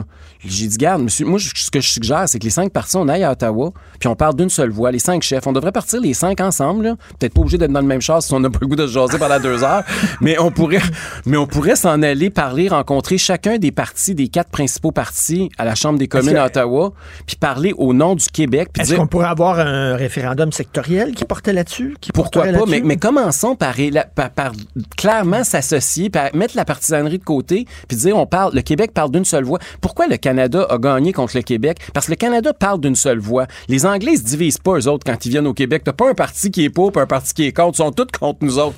C'est le temps de renverser puis de faire le contraire. On est capable de trouver des alliés stratégiques à Ottawa. Les conservateurs sont plus ouverts à notre discours que les libéraux quand on parle d'immigration. Euh, il y aurait moyen de fracturer le front commun d'Ottawa puis d'unir le Québec. Moi, c'est ce que je pense. C'est toujours un rapport de force quand tu négocies. Il faut qu'on développe un rapport de force puis mettre la partisanerie de côté deux secondes. Euh, J'espère Ben, que mais- M. Legault va écouter. Ben, regarde, d'un côté, tu as Québec solidaire, tu le dis, qui veulent avoir plein d'immigrants. De l'autre, Mais ils sont euh, parti- T'as l'autre, t'as le parti. Ils sont souverainistes. Mais non, mais T'as l'autre, j'ai lu ça dans leur programme, Richard. Et t'as le Parti libéral du Québec, euh, qui eux autres, euh, ils veulent pas dire le mot nationaliste, parce que c'est trop de droite être nationaliste. Donc, euh, écoute, ils They can où, say it in English. Ils peuvent le dire en anglais, par exemple. non, non, mais écoute, officiellement, ils sont pour, OK? Prenons-les au mot, s'ils sont sincères. Je veux dire, Québec solidaire, on rit tout parce qu'ils sont souverainistes, mais je veux dire, ils sont minimalement supposés être en faveur de rapatrier des pouvoirs à, à Québec, là, ce que je sache, là. Et euh, ils sont, donc, si on est d'accord- après ça, on décidera entre nous autres, parce que c'est pas impossible. Ça, c'est un autre débat, Richard. Entre Québécois, on décidera ça va être quoi nos seuils puis comment on va les intégrer. Mais donnons-nous le pouvoir de le faire nous-mêmes. C'est pas, c'est pas plus compliqué que ça. Puis on a déjà des pouvoirs accrus par rapport aux autres provinces. Il faut, faut, faut le dire là, quand même. là. Le Québec a eu une entente Colin Couture à l'époque. Ça fait très longtemps. Là. Euh, puis le Québec sélectionne la majorité de ses immigrants. faut quand même être honnête. Là. Mais il y a des réunions familiales. Il y a des... euh, des réfugiés, il y, a, il y a un paquet de, de, de secteurs Et- importants qu'on ne contrôle pas. Et c'est pour ça qu'écrit à la toute fin, c'est un enjeu extraordinairement complexe. Oui. Et c'est pas le temps d'en, faire des- des- des- un enjeu électoral avec des chiffres puis des, phrases à l'emporte-pièce. C'est le temps d'unir les Québécois, d'arrêter de se diviser, de s'unir parce que ça risque, c'est la plus grande menace quant à moi pour le fait français puis pour l'avenir du Québec. Et il faut à un moment donné dire, regarde, là, on est tous d'accord, là, mais mettons ce qu'on a en commun, oublions ce qu'on a qui nous divise, puis parlons d'une seule voix, puis mettons la pression au- sur- à Ottawa. On a un gouvernement minoritaire à Ottawa, là. On a une chance unique de mettre de la pression dans la prochaine élection fédérale puis de les obliger. Puis, tu sais, même le les- gouvernement majoritaire là, là, si Oh, c'est pas là qu'on le fait. mais- je te parle non, à non, mais ça Ottawa. dit Oui, justement, si c'est pas là qu'on le fait, On mettre fera la jamais. pression sur le fédéral, on le fera jamais. C'est ça. Puis même, même Justin Trudeau, là, c'est pas vrai qu'il bouge pas. Regardez ce chemin Roxham. Ça a pris beaucoup trop de temps, je suis d'accord. là. On aurait- Ça aurait dû être fait bien avant, mais il a fini par bouger. Il a pas eu le choix. Quand la pression va être assez forte, puis que le Québec va parler d'une seule voix, tout est possible. Le chemin Roxham, le Richard, on se faisait dire il y a un an ou deux là, que ça changerait rien si on fermait le champ. Tu te souviens qu'on se faisait dire Oui. ça? Ça changera rien. Puis regarde comment ça a changé. 99% de l'immigration illégale à l'arrêter du jour au lendemain. Écoute, je, je dis aux gens, là, allez lire euh, ce que Éric Duhem, puis je le redis aussi, le fait que le Parti conservateur du Québec ne soit pas présent à l'Assemblée nationale, c'est un scandale. Même Françoise David le dit, Oui. qui n'est pas ton ami idéologique. Évidemment Même pas. elle le dit. Vous auriez dû avoir une représentation à l'Assemblée nationale. Il l'avait promis, la réforme du scrutin, euh, François Legault. Il l'a pas faite. Donc, en tout cas, en attendant, on va, on va aller lire ton texte. Excellent. Merci texte. beaucoup, Merci, Richard. Éric Duhem, chef du Parti conservateur du Québec. Richard Martineau. Les commentaires haineux prennent certains animateurs. Martineau s'en régale. Les météorologues sont la nouvelle cible des complotistes. On va en parler avec Patrick de Bellefeuille, présentateur météo chez Météo Média, expert en changement climatique et euh, un gars que je regarde régulièrement parce que je suis un obsédé de la météo. Patrick, bonjour. Bonjour, M. Martineau. Bonjour. Et là, il y a des gens qui vous écrivent à vous et à vos euh, collègues euh, lorsque, je sais pas, il pleut, il neige, quelque chose comme ça, puis ils sont pas contents, puis ils vous engueulent. Oui, ça, ça, ça arrive, euh, ça arrive quelquefois, là. euh, ça arrive, mais pas juste à nous. hein, vous savez, c'est de façon euh, assez généralisée un petit peu partout à travers le monde. Là, des commentateurs européens, beaucoup aussi, qui, qui ont des, des problèmes quand ils, quand ils mettent en ligne des articles qui parlent de changement climatique. Là, tout d'un coup, ça, ça émoustille certains, disons. OK, là, c'est ça, parce que vous, bon, vous euh, parlez de la météo à court terme, mais vous parlez aussi, Patrick de Bellefeuille, des changements climatiques. Et j'imagine que là, c'est là que vous attirez la haine de ces, de ces coucous-là? Euh, oui, tout à fait. Mais je pense que, d'ailleurs, euh, à cet effet-là, je pense que la décision que Météo Média a prise il y a quelques années, c'est vraiment la meilleure chose à faire. C'est-à-dire que, euh, un, on les ignore. On se rendait compte que chaque fois qu'on mettait quelque chose en ligne qui parlait de changement climatique, il y avait toujours des gens qui venaient nous nous euh, nous, nous attaquer. Et là, ce qu'on a choisi de faire, c'est qu'on on sait qu'il y a aussi une grande portion de la population qui, elle, euh, est intéressée par les informations liées au changement climatique. Alors, on a créé une page particulière qui s'appelle Climato Vert. Et pour venir voir sur cette page-là, il faut que nous, on vous permette d'entrer. Alors, évidemment, si on vous a vu plusieurs fois nous envoyer sur notre site des bêtises, ben, ça se peut qu'on vous permette pas d'entrer là. Donc, on, on essaie le plus possible d'éviter d'être un endroit de haine où les gens viennent se chicaner sur nos plateformes. Mais est-ce qu'on peut remettre en question? Parce que moi, j'ai déjà vu qu'il y a des experts qui disent peut-être qu'on est trop alarmiste, peut-être qu'on est trop catastrophique. On peut poser des questions aussi sans engueuler le monde et les intimider, là. Tout à fait. Ça, c'est bien correct. Je pense qu'on on veut, on veut cette discussion-là. Euh, nous, ce qu'on va tout le temps, tout le temps, tout le temps prioriser, c'est la science. Qu'est-ce que dit la science? Qu'est-ce que disent les scientifiques? Maintenant, un des plus grands euh, euh, euh, spécialistes euh, contre le changement climatique et tout ça, qui était un gars de l'Université du Massachusetts, euh, tout d'un coup, on s'est rendu compte qu'il y a quelques années, ah, lui, il recevait des, des, des, euh, des fonds d'échecs des pétrolières. Ça, alors, oui, il y a des scientifiques qui ont déjà chialé contre le changement climatique, mais il n'y a jamais personne qui a réussi à prouver le contraire de ce que 98% des scientifiques sur Terre nous disent et les chiffres qu'ils mettent sur la table avec leurs études. Est-ce que ce sont des propos très violents que vous euh, recevez? Mais souvent, les gens ont tendance à penser que euh, on est lié avec le gouvernement. C'est-à-dire que c'est une espèce de gros complot euh, fait par le gouvernement pour nous empêcher d'avoir nos voitures, euh, nous empêcher de, de faire du barbecue, tu sais, des trucs comme ça, là, et que nous, on serait en fait des porte-paroles euh, du gouvernement pour essayer de faire passer de la pilule aux citoyens. Évidemment, dans le ridicule de la chose, c'est que Météo Média est un organisme privé, on n'a rien à voir avec le public, et on ne parle pas au gouvernement non plus. Alors, euh, c'est c'est pas ensemble. On n'est pas Environnement Canada, disons. OK, c'est ça. On, on dit que vous êtes des agents de propagande, c'est ça? Oui, exactement. Euh, C'est complètement ridicule. Donc, est-ce que ça va jusqu'à des menaces? Est-ce que moi, moi, j'ai déjà dû aller euh, porter plainte à la police là, parce qu'il y en a qui dépassaient vraiment les bornes? Est-ce que c'est très violent, les messages que vous recevez? Ben, c'est sûr que les gens, en général, disent qu'on est menteur ou qu'on sait pas de quoi on parle, des trucs comme ça, mais comme je l'ai dit tout à l'heure, je pense que l'attitude de l'entreprise a vraiment été parfaite pour stopper tout ceci à la source et éviter que, parce que euh, vous le savez, si vous recevez, vous, sur votre fil euh, de réseaux sociaux, un paquet de bêtises, euh, d'une certaine façon, ou bien on est fait avec une bonne carapace solide, ou d'une certaine façon, ça nous affecte. Alors, je pense que le- le- la solution que l'entreprise a choisie fait qu'en plus, moi, ben, je passe pas ma journée à me gratter la tête en disant, je suis vraiment un pas fin, Euh, c'est-tu vraiment grave ce que j'ai fait? Tu sais, ça là-dessus, je pense que je suis content.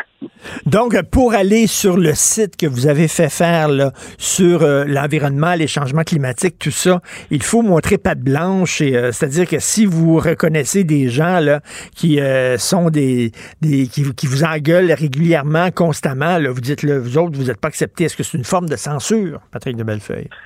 Mais je vous dirais que je pense pas. Je pense que c'est pas intéressant pour le discours, la chicane, euh, les propos violents, les propos d'immigrants. Je pense pas que ça amène au discours sur les changements climatiques. Je pense qu'au contraire, ça fait que euh, mettre de l'huile sur le feu. Alors, euh, c'est pas une forme de censure. Je pense que c'est plutôt restons positifs, gardons en avant, utilisons la science comme base et euh, on va tous s'entendre. En tout cas, là, vous allez recevoir des beaux messages ces temps-ci parce qu'on annonce beau toute la semaine. Oui, oui. Quoi, quoi que. Mais quoi- on quoi que pas, annonce la canicule? aussi pour faire sécher vos fleurs. Ben c'est ça, si on annonce la canicule et là vous dites faites attention avec les feux de forêt puis il faut porter de la crème solaire puis tout ça là on va vous engueuler. Pourtant, ça part d'une bonne intention. Tout à fait. Merci beaucoup monsieur Patrick de Bellefeuille, présentateur météo chez Météo Média, expert en changement climatique. Merci, bonne journée. Bonne journée.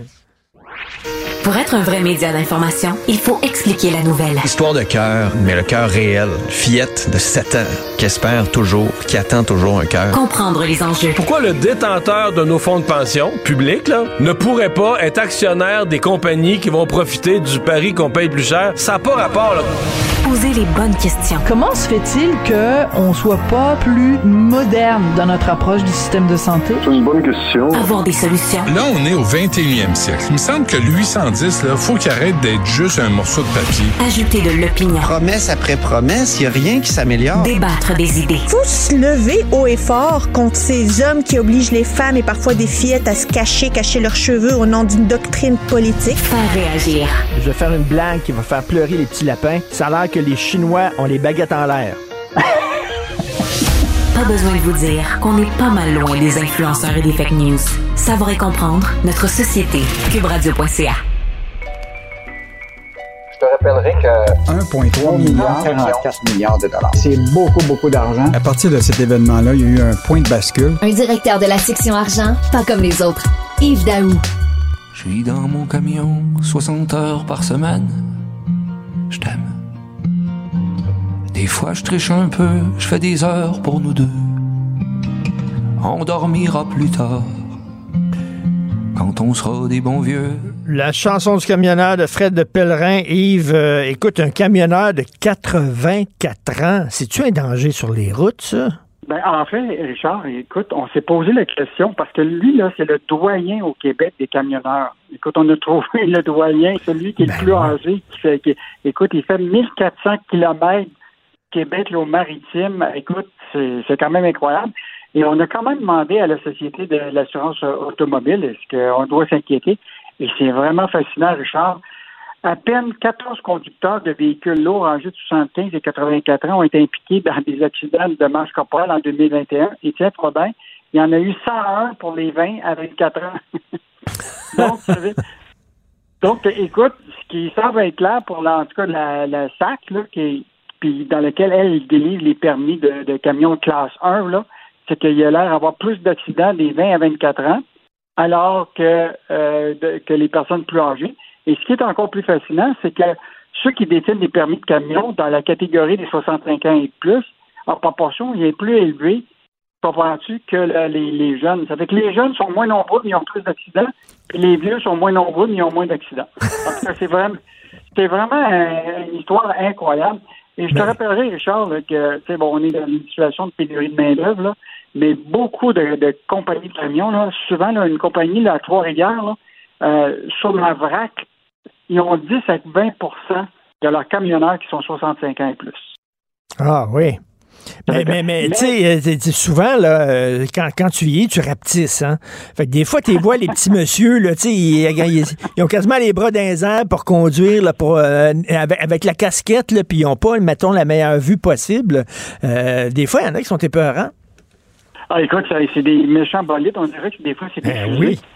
Hey, mais Richard, écoute, c'est vraiment bizarre. là. Je lisais un article du New York Times il y a quelques jours. Là.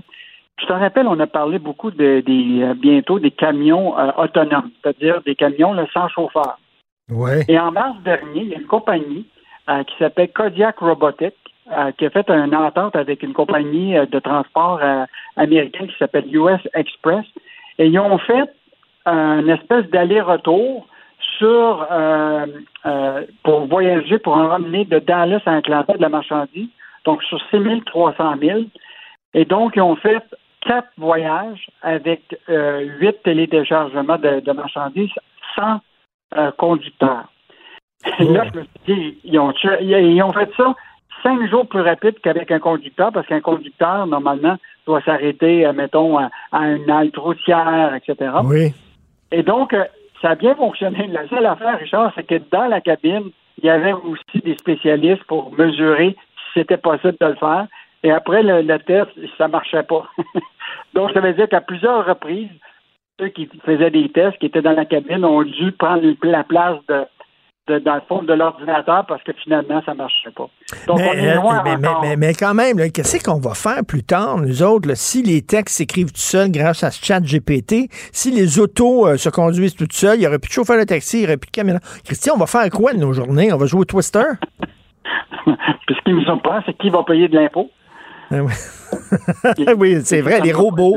Les robots, il va falloir que les robots payent de l'impôt en tabarnouche. Puis là, ils vont se syndiquer, puis ils seront pas contents, les robots. Non, non, c'est vraiment fou. Mais écoute, le monsieur, je lisais son histoire, lui, il adore être sur la route. Il a passé sa vie à être sur la route. C'est comme les cowboys des temps modernes, les camionneurs. Oui, oui, oui. Puis là, ce qui est intéressant, j'aime beaucoup sa citation, c'est bon pour les jeunes. Si tu pars en bougonnant, t'es bien mieux de pas partir puis d'acheter chez toi. non, non, c'est que le gars, il fait 1400 kilomètres à bord de son camion, euh, quoi, chaque semaine. Incroyable. incroyable. 84 ans, là, une force de la nature. Euh, tu veux nous parler de pénurie de main-d'œuvre, Yves? Bon, Richard, on en regarde, c'est en lien un peu avec euh, l'industrie du camionnage. Là. Les chiffres sont sortis la semaine dernière pour le mois de mars, là, et encore au Québec, là, on est à 205 000 postes vacants. C'est 5 de toute la, main-d'œuvre salariée au, Québec qui nous manque. Et euh, l'histoire dans le journal ce matin qui me fascine. Je sais pas si tu as vu ça, sous la plume de Vincent Desbiens, à Québec. Il y a un commerçant. Écoute, la journée même, le samedi, lui, il est dans le secteur de la boucherie. Là, évidemment, les barbecues étaient tout là. Là, il se retrouve, les- ses employés appellent trois jeunes absents. Ils appellent le matin même pour dire qu'ils rentrent pas. Évidemment, il devait faire beau. le gars, complètement dépourvu. Écoute, il est bouché. Écoute, c'est le meilleur moment pour vendre de, de la viande pour les barbecues. Puis euh, ses employés rentrent pas. Il dit, j'ai jamais vu ça depuis 15 ans de travail. Ce Ah fait, oui. ce qu'il a fait, c'est qu'il a fait un message sur Facebook pour demander à ses amis, est-ce que avez-vous des solutions? Mais ses amis sont venus l'aider. Et ils ont- ils l'ont aidé, même s'il n'y avait pas de- totalement de l'expérience. Écoute, il dit qu'il a fait sa meilleure année depuis trois ans. Tous avec ses amis. Donc, euh, écoute, mais ça, ça démontre très, très bien que la question des, comment je pourrais dire, à la fois des postes vacants, puis aussi la main-d'œuvre plus jeune qui décide tu sais, du jour au lendemain de décider de ne pas rentrer parce qu'il fait beau, là.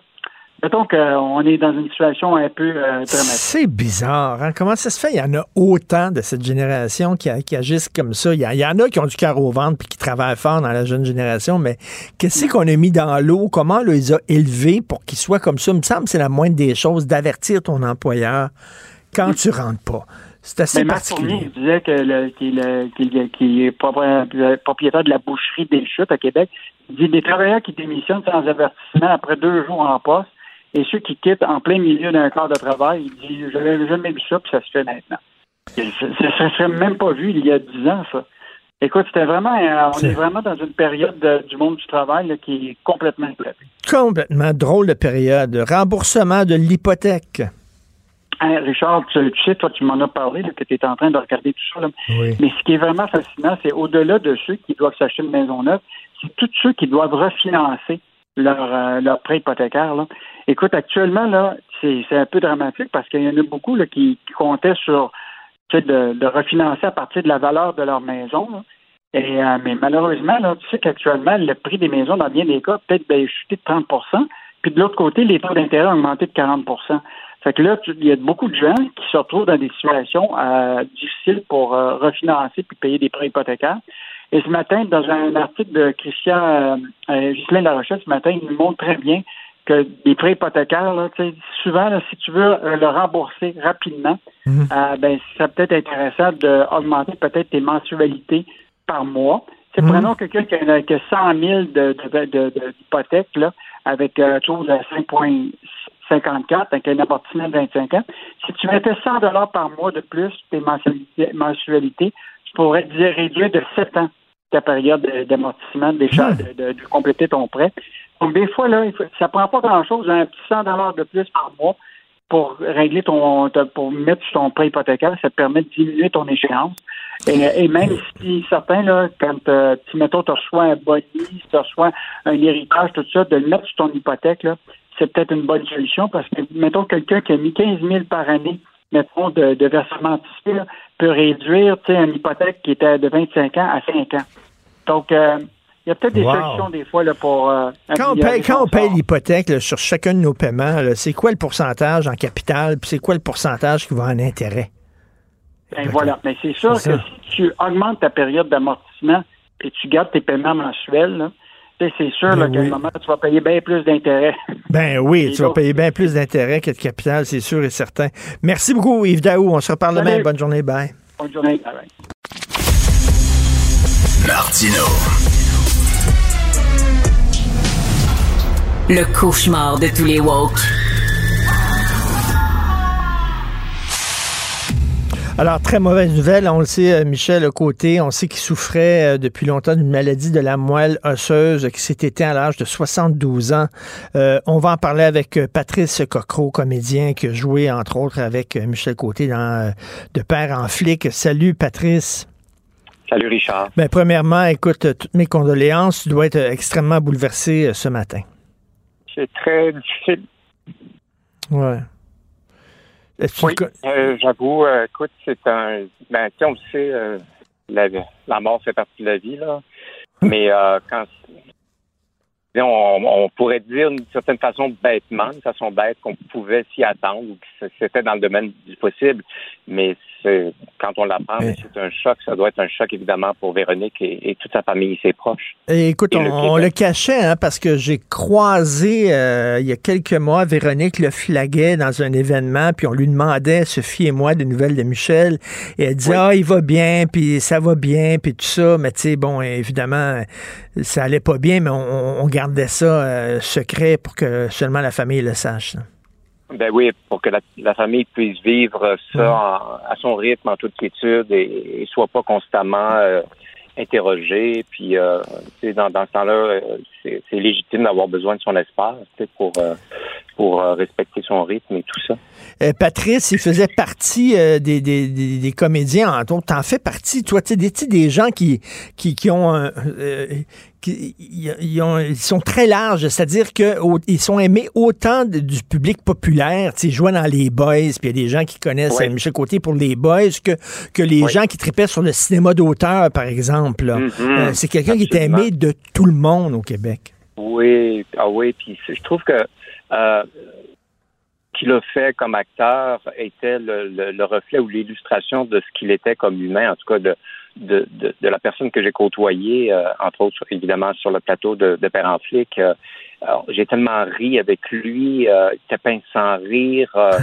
quelle prestance, quel talent. C'était vraiment une grande personne pour moi. Et il était comment sur un plateau? Est-ce qu'il était généreux ou c'était le genre là, à être dans son coin, ténébreux, puis euh, chaler le pas, il est dans son personnage? Extrêmement généreux. C'est ça, tu, tu, as bien qualifié qui dit généreux dit généré, il générait. Il était, c'est un gars de gang, c'est un gars de groupe. Euh, il était pas du tout, il se plaçait pas du tout au-dessus de qui que ce soit. On n'était pas dans le festival des comparaisons, quoi que ce soit. Donc, il était, euh, on, faisait partie de la, de la, tribu, de la famille, hmm. et on se sentait, en tout cas, moi, je me suis senti tout de suite euh, complètement faisant partie intégrante. J'ai jamais rien senti de sous-jacent ou de, tu sais, c'est un, être franc, clair, présent. Euh, c'était quand même il y avait toute une carrure d'homme, hein. C'était quand même toute une prestance, mais en même temps, cet humour-là qui, qui faisait de lui un être euh, avec un cœur d'enfant. Écoute, euh, tu disais toute une carrure, toute une prestance. Je vais t'avouer quelque chose. Je, je, je, suis, je suis pas gay comme toi, Patrice, mais j'ai toujours trouvé que c'est le plus bel homme au Québec. Michel ah, Côté. Hmm, absolument. C'est un, il était magnifique. Il était magnifique. Hein? C'était tout un bonhomme. Il avait une gueule incroyable. écoute, 72 ans, euh, je lui donnais moins que ça. Il avait une prestance, ses cheveux, sa gueule et tout ça. Et, je l'ai croisé à quelques reprises dans des événements, des premières, tout ça. Puis bon, gentil, gentil comme tout. Oui, gentil, affable, le cœur présent, attentif à l'écoute. Euh, pas du tout dans la fuite ou dans euh, ou dans ce, se cantonner dans dans, dans, dans, son personnage public, là, pas, pas, accessible, en fait. Il, a été chanceux, hein, parce que, tu sais, il aurait pu être cantonné, dans des rôles de comique, puis tout ça. Tu sais, quand t'es comédien, puis euh, on te donne une étiquette, puis en disant, toi, tu vas, tu vas être le comique de service, et tu t'en sors pas de ça. Lui, euh, puis jouer euh, un gars d'action dans Merta, il a pu jouer dans des films d'action, puis tout ça, dans des films, dans des trucs dramatiques. Il a eu quand même, il, il était chanceux là-dessus, là. Ah, ben il avait un registre, un grand, grand registre en, tant qu'acteur, puis euh, il a eu, euh, il été choyé, bien évidemment, mais, mais c'était pas, comment dire, euh, ça allait avec son talent, et, donc il, a disposé de tout cet espace artistique riche et foisonnant dans lequel il a pu justement donner, donner, donner tout ce talent-là. c'est vraiment un être exceptionnel. En tout cas, j'en garde un souvenir euh, écoute, j'ai vu, euh, j'ai j'ai vu Brou trois fois. J'ai vu Brou la semaine où ça a été créé. Je me souviens, dans les années 70, j'étais au Cégep à l'époque, au Cégep André Laurando, au Théâtre des Voyagements, qui était un tout petit théâtre sur Saint-Laurent. Et euh, donc, j'ai vu au fil des ans, j'ai vu Brou trois fois et à chaque fois, je me pissais dessus. Là. Et dans le rôle de pointu, il était-tu génial quand même, côté. Là? Extraordinaire. Il y avait une capacité justement de faire à la fois de jouer c'est ça, de, de, créer toutes sortes de personnages. Donc, un grand talent pour la composition, mais également une, euh, une capacité de, de, plonger pleinement dans des rôles dramatiques et avec une, une force et une, une vérité. Euh, ben, tu sais, Crazy, c'en est, c'est un oui. de... Piché également, et bon, tout ça, et, et, c'est formidable. Et tu sais, il a joué, je ne sais pas combien de milliers de fois, il a joué Brou. Puis à un moment donné, en entrevue, il, disait là, que des fois, il, pensait quasiment à son épicerie quand il jouait, là, parce qu'il l'avait joué tellement souvent. Et ça ne paraissait pas.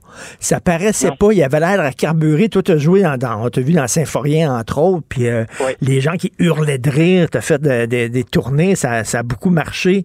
Puis ça, ça doit être le fun, jouer ce genre de, de pièces-là. Ben oui, ben oui, justement, c'est incroyable. On en a pour un bout. C'est loin d'être fini, ça. Mais, mais je, comprends.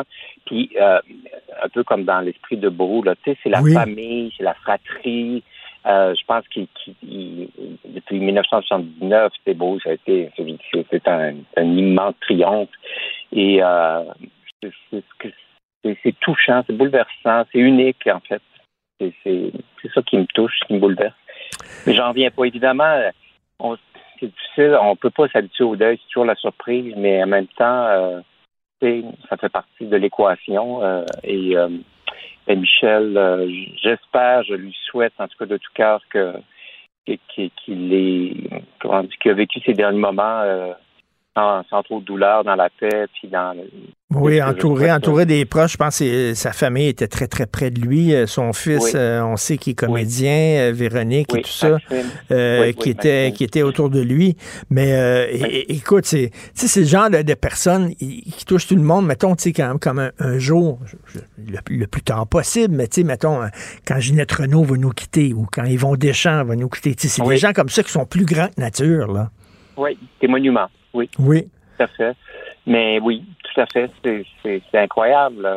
Ça touche aussi toute une génération tu sais, de, gens, mais il ratissait l'âge, comme euh, tu l'as dit euh, tout à l'heure. Euh, donc, il était aimé de, beaucoup, beaucoup de, de toutes sortes de publics. Il n'y avait pas nécessairement des, des, préférences pour le public ou pardon pour le, le, comique ou le dramatique, mais mm-hmm. il touchait tout le monde par sa, sa qualité de présence et, et son comment dire et, Patrice, on, s'est parlé, là, tu contribuais à, l'émission euh, chaque semaine, puis on s'est souvent parlé, puis je te lis sur Facebook. Euh, tu sais, j'ai trois amis, moi, très proches, qui sont morts au cours de la dernière année. Euh, et, toi, est-ce que c'est quoi ta, ta relation à la mort? Est-ce que tu es zen face à ça? Oui, c'est bizarre ce que je veux dire. Moi, j'ai pas peur de la mort. J'ai accompagné des gens en soins palliatifs à Saint-Jérôme pendant un an comme bénévole. Ah oui? Euh, oui, oui. Moi, ce qu'on discutait avec les gens, évidemment, c'était pas d'ordre médical. Là. Ce n'est pas ma, c'est pas mon domaine, mais euh, j'interrogeais les gens. C'était des discussions, c'était très libre. Il y avait un protocole quand même à suivre. Et j'ai vu mon, père, euh, mon, mon père mort. Euh, euh, dans une boîte juste avant l'incinération en 2011. Euh, j'ai appris le décès de mon père un soir de première médiatique au théâtre du Rideau Vert, deux heures avant d'entrer en scène. Euh, l'opération n'a pas réussi. Et j'ai appris ça, c'est tout un choc quand même, je dois dire. C'est le genre de. Le 15 septembre 2011, je dois m'en souvenir toute ma vie. Mais la mort ne me fait pas peur. Je ne sais pas ce qu'il y a après, mais je, reste ouvert à, à, je sais pas quoi, à, voilà, à l'au-delà. Tu, tu stresses pas, tu stresses pas pantoute là-dessus, moi ça m'angoisse au bout. Euh, oui, je sais, on s'en est déjà parlé. Ben oui, ben oui moi, évidemment, ça va paraître ironique ce que je veux dire, mais j'ai eu bien plus peur de la vie que de la mort. moi qui étais très, très, très anxieux, puis maintenant je suis rétabli de ça, les crises d'anxiété, mais j'ai eu bien plus peur de la vie que de la mort. Puis la, mort était même, d'une certaine façon, attirante. Pas que j'étais suicidaire, mais vous voyez ça un peu comme une panacée. mais plus aujourd'hui, c'est complètement autre chose. Je vis pleinement la vie, puis je me dis, bon, ben, quand mon tour s'est arrivé, il arrivera, mais ça ne m'empêchera pas de voyager, puis de, de, de, plonger, de mordre dans la vie, parce que, voilà. Comme un philosophe disait, quand on est là, la mort est pas là, et quand la mort est là, bon, on n'est pas là. Donc, on se rencontre jamais. On se rencontre jamais les deux finalement. Là. C'est formidable. As le droit de sortir des, phrases comme ça de ton sac euh, magique. Mais euh, ça, nous touche tous, bien sûr, euh, Michel Côté. Merci d'avoir pris le temps de nous en parler, Patrice Cocro. Puis je te souhaite un super bel été. Merci à toi aussi, Merci. qu'à Sophie. Merci. beaucoup. Alors, ben, c'est ça, des, des, personnages comme ça qui font l'unanimité. Il y, en a, tu sais, mettons, euh, je sais pas, Michel Louvain, quand, quand, il est décédé, bon, ben, les gens populaires adoraient Michel Louvain, mais tu sais, c'est pas quelqu'un qui faisait une grande unanimité chez les, les gens qui tripaient sur les auteurs, compositeurs, interprètes, par exemple. Tu sais. Habituellement, les gens qui aiment Harmonium ou Beau Dommage ou Fred Pellerin, c'était peut-être pas les fans numéro un de Michel Louvain, tu comprends-tu, là? Mais lui, il avait comme un genre de registre, il pouvait toucher tout le monde. On pouvait l'aimer dans les films d'auteur, les films d'action, dans, euh, dans des comédies, puis tout ça. Un grand monsieur et en plus d'une grande gentillesse. Et ça, c'est souvent le cas. Les grands sont super gentils. Ceux qui font chier, là, puis ceux qui sont prétentieux, c'est les petits qui commencent. Les wannabes, là, il faut qu'ils se prouvent, là, puis tout ça. Là. Eux autres, des fois, ils font chier. Mais des grands comme ça, ils ont rien à prouver. Et, euh, écoute, le nombre de fois où il a dû se promener sa rue, puis les gens qui faisaient, là, « Hey, les boys! Hey, les boys! » Puis qui répétaient des tunes des boys, puis tout ça, ça devait taper ses nerfs à un moment donné, là. Mais j'imagine qu'il y avait tout le temps le sourire, tout ça. C'était un être incroyable. Martino. L'opinion populaire. L'opinion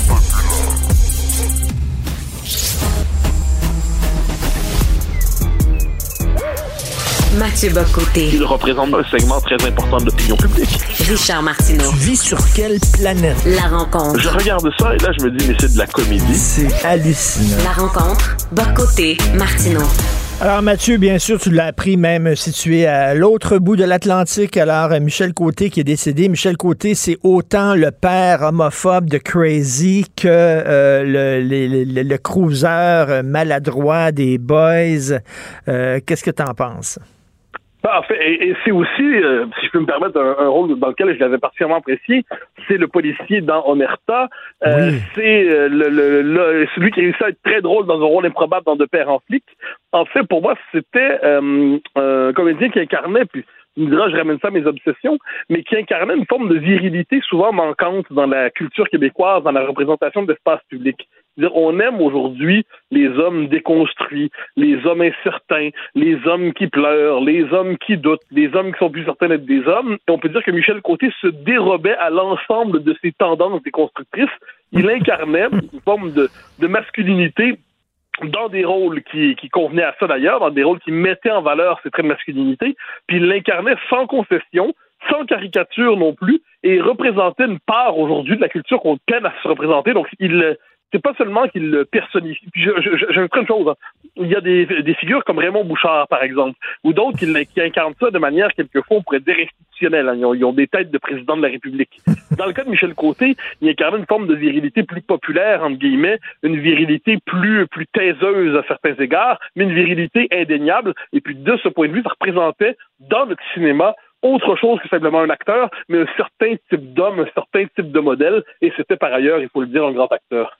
Euh, mais dans les boys, par contre, tu dis sans caricature, mais dans les boys, c'était des caricatures de gars losers, de gars qui n'étaient pas capables de séduire les femmes, de courtiser les femmes, des perdants.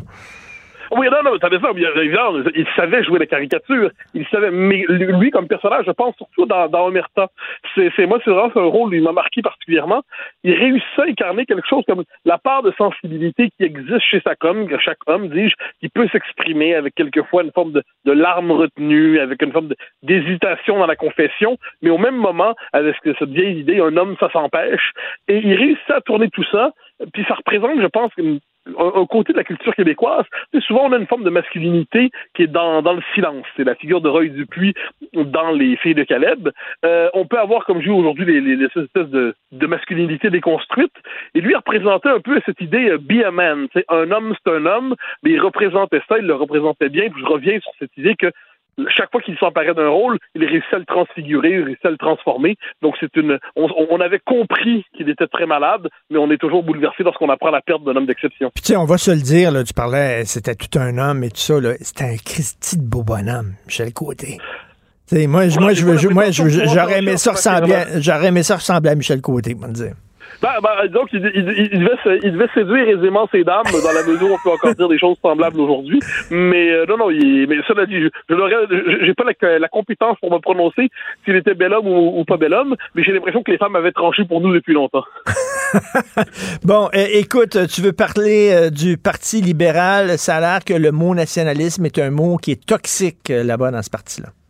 En fait, ce qui est assez intéressant, bon, il y a un ancien président de la commission politique du Parti libéral qui est qui, a fait une sortie en disant le nationalisme n'est plus le bienvenu dans le parti et puis il faudrait y revenir. Et puis là, il y a une espèce de débat au PLQ sur la place du nationalisme dans ses rangs. Et moi, ce qui me frappe, c'est que il faut comprendre qu'on a changé d'époque. Le Parti libéral est désormais un parti structurellement antinationaliste. C'est-à-dire, si vous êtes un peu nationaliste au Québec, mais vous croyez que le cadre canadien est insurmontable, il faut y accepter d'y évoluer. Mais vous trouvez votre place dans l'aile nationaliste, de l'aile fédéraliste d'Yves de la CAQ, mais vous trouvez un parti qui dit Québec d'abord, néanmoins. Vous trouvez un parti qui dit le Québec est une société distincte, libre de ses choix, l'ancien, l'ancien slogan bourrassiste, en fait. L'héritage de Robert Bourassa a été repris par la CAQ. Euh, la CAQ ne se réduit pas à l'héritage de Robert Bourassa. Il y a de l'héritage de Maurice Duplessis là-dedans, de Daniel Johnson, euh, père. Bon, mais cet héritage-là a été récupéré par la CAQ. Et la fonction du Parti libéral aujourd'hui, qu'est-ce que c'est? C'est le parti qui fait passer en toutes circonstances le Canada avant le Québec c'est le parti pour qui l'identité québécoise n'a de sens que dans l'ensemble canadien. C'est le parti qui, quelle que soit la régression du Québec dans le Canada, va toujours faire le choix du Canada. C'est le parti qui, aujourd'hui, n'est plus le porteur d'une vision québécoise du Canada, mais d'une vision canadienne du Québec. Donc, qu'est-ce qu'un nationaliste québécois, aussi modéré soit-il, irait-il faire dans cette galère? Ce n'est plus sa place, ce n'est plus sa maison, même dans la, la, les, bases électorales, le PLQ est désormais des scores ridicules chez les francophones. Et si on en sort, eh ben c'est, il ne trouve ses appuis aujourd'hui que chez des anglophones euh, qui sont assez, euh, dont les plus radicaux, et, et, chez ceux qui plus largement s'extraient de l'espace symbolique du nationalisme québécois ou même de la nation québécoise. Donc le PLQ ne peut plus renouer avec le nationalisme. Et d'ailleurs, quand on passe le micro sous le nez des, des, des, libéraux pour leur dire c'est quoi pour vous le nationalisme, donnez-nous une définition ben, ils savent juste pas quoi répondre. Je me rappelle Marois Risky avait répondu à TVA, elle avait dit Ah, c'est le souci pour l'éducation. Ah, le souci pour l'éducation, pas besoin d'être nationaliste pour ça. Hein. On, peut être parfaitement antinationaliste et avoir le souci d'éducation au Québec, euh, le souci de l'émancipation. Donc, à un moment donné, la dimension nationale est devenue étrangère au PLQ et on ne voit pas structurellement de quelle manière il pourrait ne serait-ce que minimalement se réconcilier avec elle. Mais prends le PLQ, enlève le nationalisme et tu le PLC. Oui, en fait, aujourd'hui, pour moi, les deux parties sont interchangeables. Euh, il y a un côté probablement survitaminé au PLC, c'est-à-dire, euh, ils sont tellement dans le multiculturalisme, ta, euh, au niveau extrême, mais fondamentalement, c'est le même logiciel idéologique. Le, PLQ a été colonisé idéologiquement par le PLC. C'est devenu une succursale idéologique du PLC, comme il l'a longtemps été. Hein.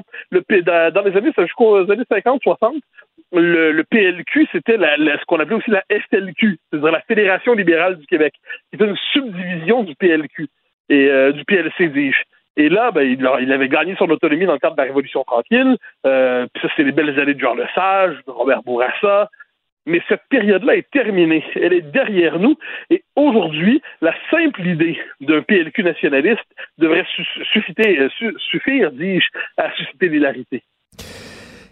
Comment ça se fait que euh, comment ça se fait que c'est rendu un mot toxique chez, euh, chez une certaine gauche? Parce que euh, le Parti libéral du Québec est rendu maintenant un parti assez à gauche là et comment ah, ben ça se fait que même chez même chez Québec solidaire nationalisme tu as vu là, quand le gars quand M.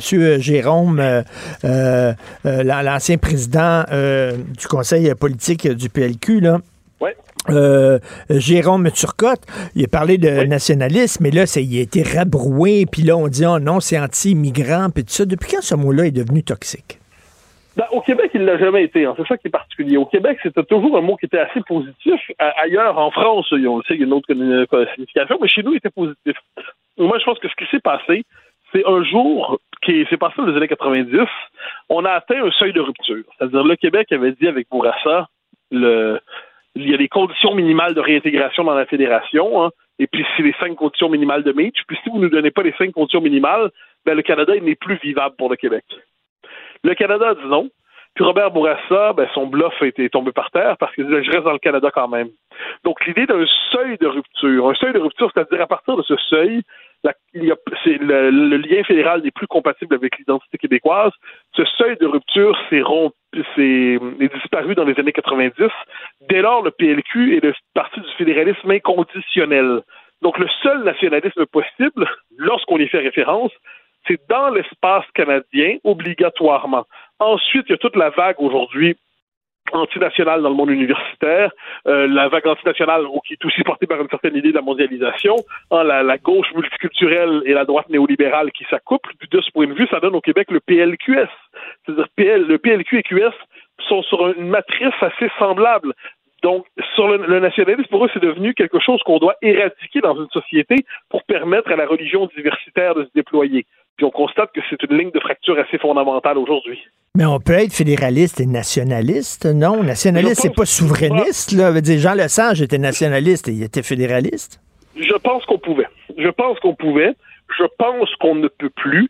Euh, c'est ce qu'essaie de faire la CAQ, ça le dit notre bien. La CAQ dit on va être autonome dans le Canada, mais on constate bien, on l'a vu récemment sur la question de l'immigration, la CAQ dit on veut tous les pouvoirs en immigration, sans ça c'est la louisianisation. Bon, Ottawa dit non. Qu'est-ce que Ottawa dit et qu'est-ce que la CAQ dit? Ben, c'est pas grave, finalement, on n'en avait pas besoin. Donc, qu'est-ce que ça veut dire? C'est-à-dire que la CAQ qui fait le pari de la blague de, des Deschamps, un Québec fort dans un Canada uni, mais même pas la CAQ, c'est un Québec fort, puis on pose pas la question nationale, la question de la souveraineté, parce qu'on veut plus en entendre parler. On fait semblant d'être souverain sans l'être vraiment. Ça, c'est quand même la CAQ. Eh bien là, euh, la CAQ nous dit, euh, ben, quand, quand il y a une tension, ben, on ramène toujours à la baisse. On dit, ces pouvoirs-là sont essentiels, Ottawa dit non, donc là, on se tourne vers les Québécois en disant, ben, ils n'étaient pas essentiels finalement. quand vous vous rappelez à la CAQ, oui, mais ils étaient essentiels selon vous, ils vous répondent, vous êtes un radical du référendum. Donc, je pense qu'on est arrivé à un moment dans l'histoire où aujourd'hui, nationalisme québécois et adhésion fédéraliste canadien, c'est contradictoire en soi et qu'un nationaliste véritable aujourd'hui ne peut à terme que basculer vers l'indépendance. Notre collègue Antoine Robitaille écrivait ben ça se peut que le PLQ, il dit je pensais jamais pouvoir écrire ça une fois dans ma vie, mais ça se peut que le PLQ ne prenne plus jamais le pouvoir. Est-ce que selon toi c'est envisageable? Non, non parce que la démographie euh, c'est euh, est favorable au PLQ, c'est ce qu'on oublie. C'est-à-dire les comtés protégés du Parti libéral du Québec auparavant, c'est l'ouest de Montréal. Là, bon, il y a eu une espèce de secousse électorale particulière, mais quand la CAQ va perdre de son hégémonie, euh, l'électorat qui se recompose au Québec sous le poids des migrations massives est un électorat fondamentalement favorable au Parti libéral, ou euh, s'ils veulent le, tromper, ils vont aller vers, vers, vers QS. Mais donc, je pense que le PLQ peut renaître à moyen terme, mais à cause de l'évolution démographique du Québec. Et ce qui va arriver un jour, en fait, c'est que les partis nationalistes, eux, vont être structurellement dans une situation minoritaire. On n'y est pas encore, et les leaders nationalistes, ou à tout le moins les caquistes, pensent à court terme, mais un jour, c'est ce qui va arriver, mais on n'y est pas encore. On disait que le PLQ, euh, on disait que le PQ pourrait tuer le PQ. On a vu que non, le PQ, euh, euh, c'est un parti qui se dit là, vraiment ouvertement et fièrement et clairement souverainiste, ce que n'est pas la CAQ. Donc, il y a toujours de la place pour le PQ de plus en plus. Sauf que ben pour, le, pour, pour le Parti libéral, c'est difficile parce que la CAQ est le nouveau Parti libéral. C'est le Parti libéral 2.0. Tu as absolument raison, mais va venir un jour où la CAQ va être écartelée, va être prise dans ses propres contradictions. Dire, quand la question nationale, dans les quatre années à venir, on va assister à une radicalisation de la question nationale. Elle revient de toutes les manières, par l'immigration, par la langue, par les pouvoirs, par l'environnement. Bon, mais entre l'aile libérale du parti, euh, l'aile fédéraliste de la CAQ, l'aile nationaliste, il y a une forme de désaccord. Enfin, il y, a, il y, a, un accord circonstanciel pour prendre le pouvoir et un désaccord fondamental pour savoir qu'en faire sur le, le, fond des choses. Et à ce moment-là, le, le pari du PLQ, c'est de récupérer des fédéralistes qui se diraient ah ben la CAQ va trop loin dans le nationalisme le pari des péquistes, c'est-à-dire de récupérer les nationalistes qui se disent la CAQ est décevante en matière de fédéralisme. On verra qui récupérera quoi, mais ce qui est certain, c'est que la CAQ est un parti qui tient par la personnalité de François Legault et non pas par un projet politique particulier. Et ça, c'est dangereux à terme pour un parti. Donc, le Parti libéral s'est rendu un gros parti égalité. C'est le parti des, ah, ben anglophones et des allophones. Ça, ça, je le répète souvent. Moi, pour moi, c'est rendu un parti égalité. Cela dit, cela dit, les conditions démographiques du Québec font que le Parti égalité a plus d'avenir euh, aujourd'hui qu'il en fait, demain, qu'il n'en avait à la fin des années 80 avec Robert Lippmann et puis Richard Holden et ainsi de suite. Richard Holden qui était passé au Parti québécois d'ailleurs, ça c'est toujours amusant de le rappeler. Mais, mais, euh, mais là, on est dans un, je pense qu'en politique, il faut se le rappeler, hein. c'est pas que des idées, la politique. C'est des idées, mais c'est aussi la démographie, c'est la culture, c'est la langue. Et chez nous, je pense que plus le, Québec va se recomposer culturellement et linguistiquement, plus le, le PLQ va sortir la tête de l'eau. À moins que l'histoire ne, ne, se déploie autrement d'ici là, ce sur quoi je mise, ce sur quoi nous sommes certains misés. Écoute, en terminant en politique, il y a les gens qui veulent euh, gagner, puis il y a les gens qui veulent avoir raison. Euh, il y a une seule façon pour le Parti libéral du Québec de, de reprendre le pouvoir, c'est de reconnecter avec la majorité francophone. mais ils s'entêtent, eux autres, ils veulent rien, ils veulent avoir raison. Non, ben, en fait, je pense qu'ils ont des convictions. Moi, moi, en politique, j'admire ceux qui ont des convictions. Ils ont une conviction, c'est que le Québec doit devenir un État bilingue multiculturel dans le cadre canadien. Un État, une société d'abord canadienne, ensuite québécoise, multiculturelle plutôt que centrée sur la majorité historique francophone bilingue, donc anglaise plutôt que francophone, ils ont leurs convictions, puis ils ne transigent pas là-dessus. On touche le noyau des convictions des libéraux. Ce sont des convictions qui ne sont pas les miennes, mais on voit qu'ils sont pas prêts à transiger là-dessus. Alors, qui, qui, qui a changé l'ADN du parti? C'est-tu Philippe Couillard? Que... Ouais. Il y a un basculement. Couillard, en fait, a changé la doctrine, clairement, du PLQ. Ça, il n'y a pas de doute. Il a, j'avais ça dans un gros texte dans mon livre exercice politique, il y a un basculement, il revient explicitement au Parti libéral d'avant la Révolution tranquille. Il veut renouer avec le Parti libéral qui était libéral sans être nationaliste, qui était déployé dans l'espace canadien plutôt que québécois. Donc, de ce point de vue, Philippe Couillard marque la trudeauisation du Parti libéral du Québec et depuis, il n'en est plus jamais sorti. C'est assez pathétique quand même le, le, ce qui s'est passé. Est-ce que tu penses que les nationalistes libéraux vont sacrer le camp du parti ou ils vont prendre leur trou? Ben, qui, qui, sont les derniers à rester là? Franchement, faut, faut être sérieux. Qui sont ces derniers nationalistes libéraux qu'on me les présente? J'aimerais les rencontrer. Il y a une expérience ethnologique à faire avec eux. parlez-moi de vous, parlez-moi de vos amis, quels sont vos réseaux, que mangez-vous le matin? Et comment justifiez-vous votre nationalisme dans le Parti libéral? Puis on verra alors que le nationalisme, leur nationalisme, s'ils se disent encore nationalistes, c'est un nationalisme résiduel et folklorique qu'ils prenaient pour une grande posture politique. Merci beaucoup, Mathieu. Merci. À demain. Bonne journée. Bye bye. bye. Martino. Sa vulgarisation est d'une grande clarté. La controverse adore Richard. C'est comme ça. Alors, euh, comme vous le savez, Michel Côté est décédé à 72 ans. On va en parler avec quelqu'un qui l'a souvent rencontré, souvent interviewé, José Lito Michaud, auteur, animateur de radio-télévision. Salut, José Lito. Bonjour, Richard. Ben écoute, premièrement, euh, toutes mes condoléances, Josilto. Tu dis que c'est la personne que tu as reçue. D'ailleurs, tu as écrit un très beau texte sur Facebook, je dois le dire. Euh, tu dis que c'est la personne que tu as reçue le plus souvent en entrevue avec Céline. Oui, puis c'est drôle parce que c'est un homme, Michel, d'abord, moi, j'offre mes condoléances tout de suite aux familles, à la famille, Véronique, les deux enfants et tous les gens euh, de l'industrie parce que c'est quelqu'un de très, très, très important qui a marqué à sa façon et d'une façon élégante comme un gentleman. Hmm. Et euh, ça, c'est important. C'est les gens qui ont fait des hommages après, puis on dit, oh là, il n'a pas toujours été, lui, dans son cas, lui, il a toujours été respectueux des autres, il a toujours été euh, quelqu'un qui se présentait au rendez-vous, quelqu'un qui était humble, fier comme un gars du lac Saint-Jean, mais en même temps pas vaniteux. Mais d'ailleurs, d'ailleurs, José Lito, j'ai adoré cette phrase-là. Je trouve que ça ah, résume tellement Michel. Fier, mais jamais vaniteux. Fier parce qu'il y avait de la prestance, hein, comme monsieur. C'était toute une pièce d'homme. Là. Oui, absolument fier parce que tu sais, quand il parlait de son, son alma, puis on le voyait qu'il était fier, mais jamais vaniteux. Quand il faisait un compliment, il était toujours, il te regardait modestement, puis il disait, oui, mais tu comprends. Il y avait tout le temps un beau mot pour ses camarades. Oui, c'est j'ai dû faire à peu près, Michel, au moins une vingtaine de fois en entrevue. tu sais, à un moment donné, je me suis amusé à calculer mes entrevues un jour. Pas pourquoi, j'avais tout ça dans mes notes. Je n'ai fait au-delà de 5000. Puis les deux qui arrivaient en tête, c'est Céline et Michel Côté. Puis, tu sais, des fois, les gens ont fait 5 000, mais c'est pas 5 000 personnes différentes, c'était 3 200, 3 400, mais lui, au moins, une vingtaine de fois. Et elle, Céline aussi beaucoup. Puis, je pensais à lui ce matin, ça m'a beaucoup marqué parce que je sais qu'il combattait ce cancer-là, la, la, moelle osseuse, c'était très, très important pour lui, ce qui s'en est, tout ça.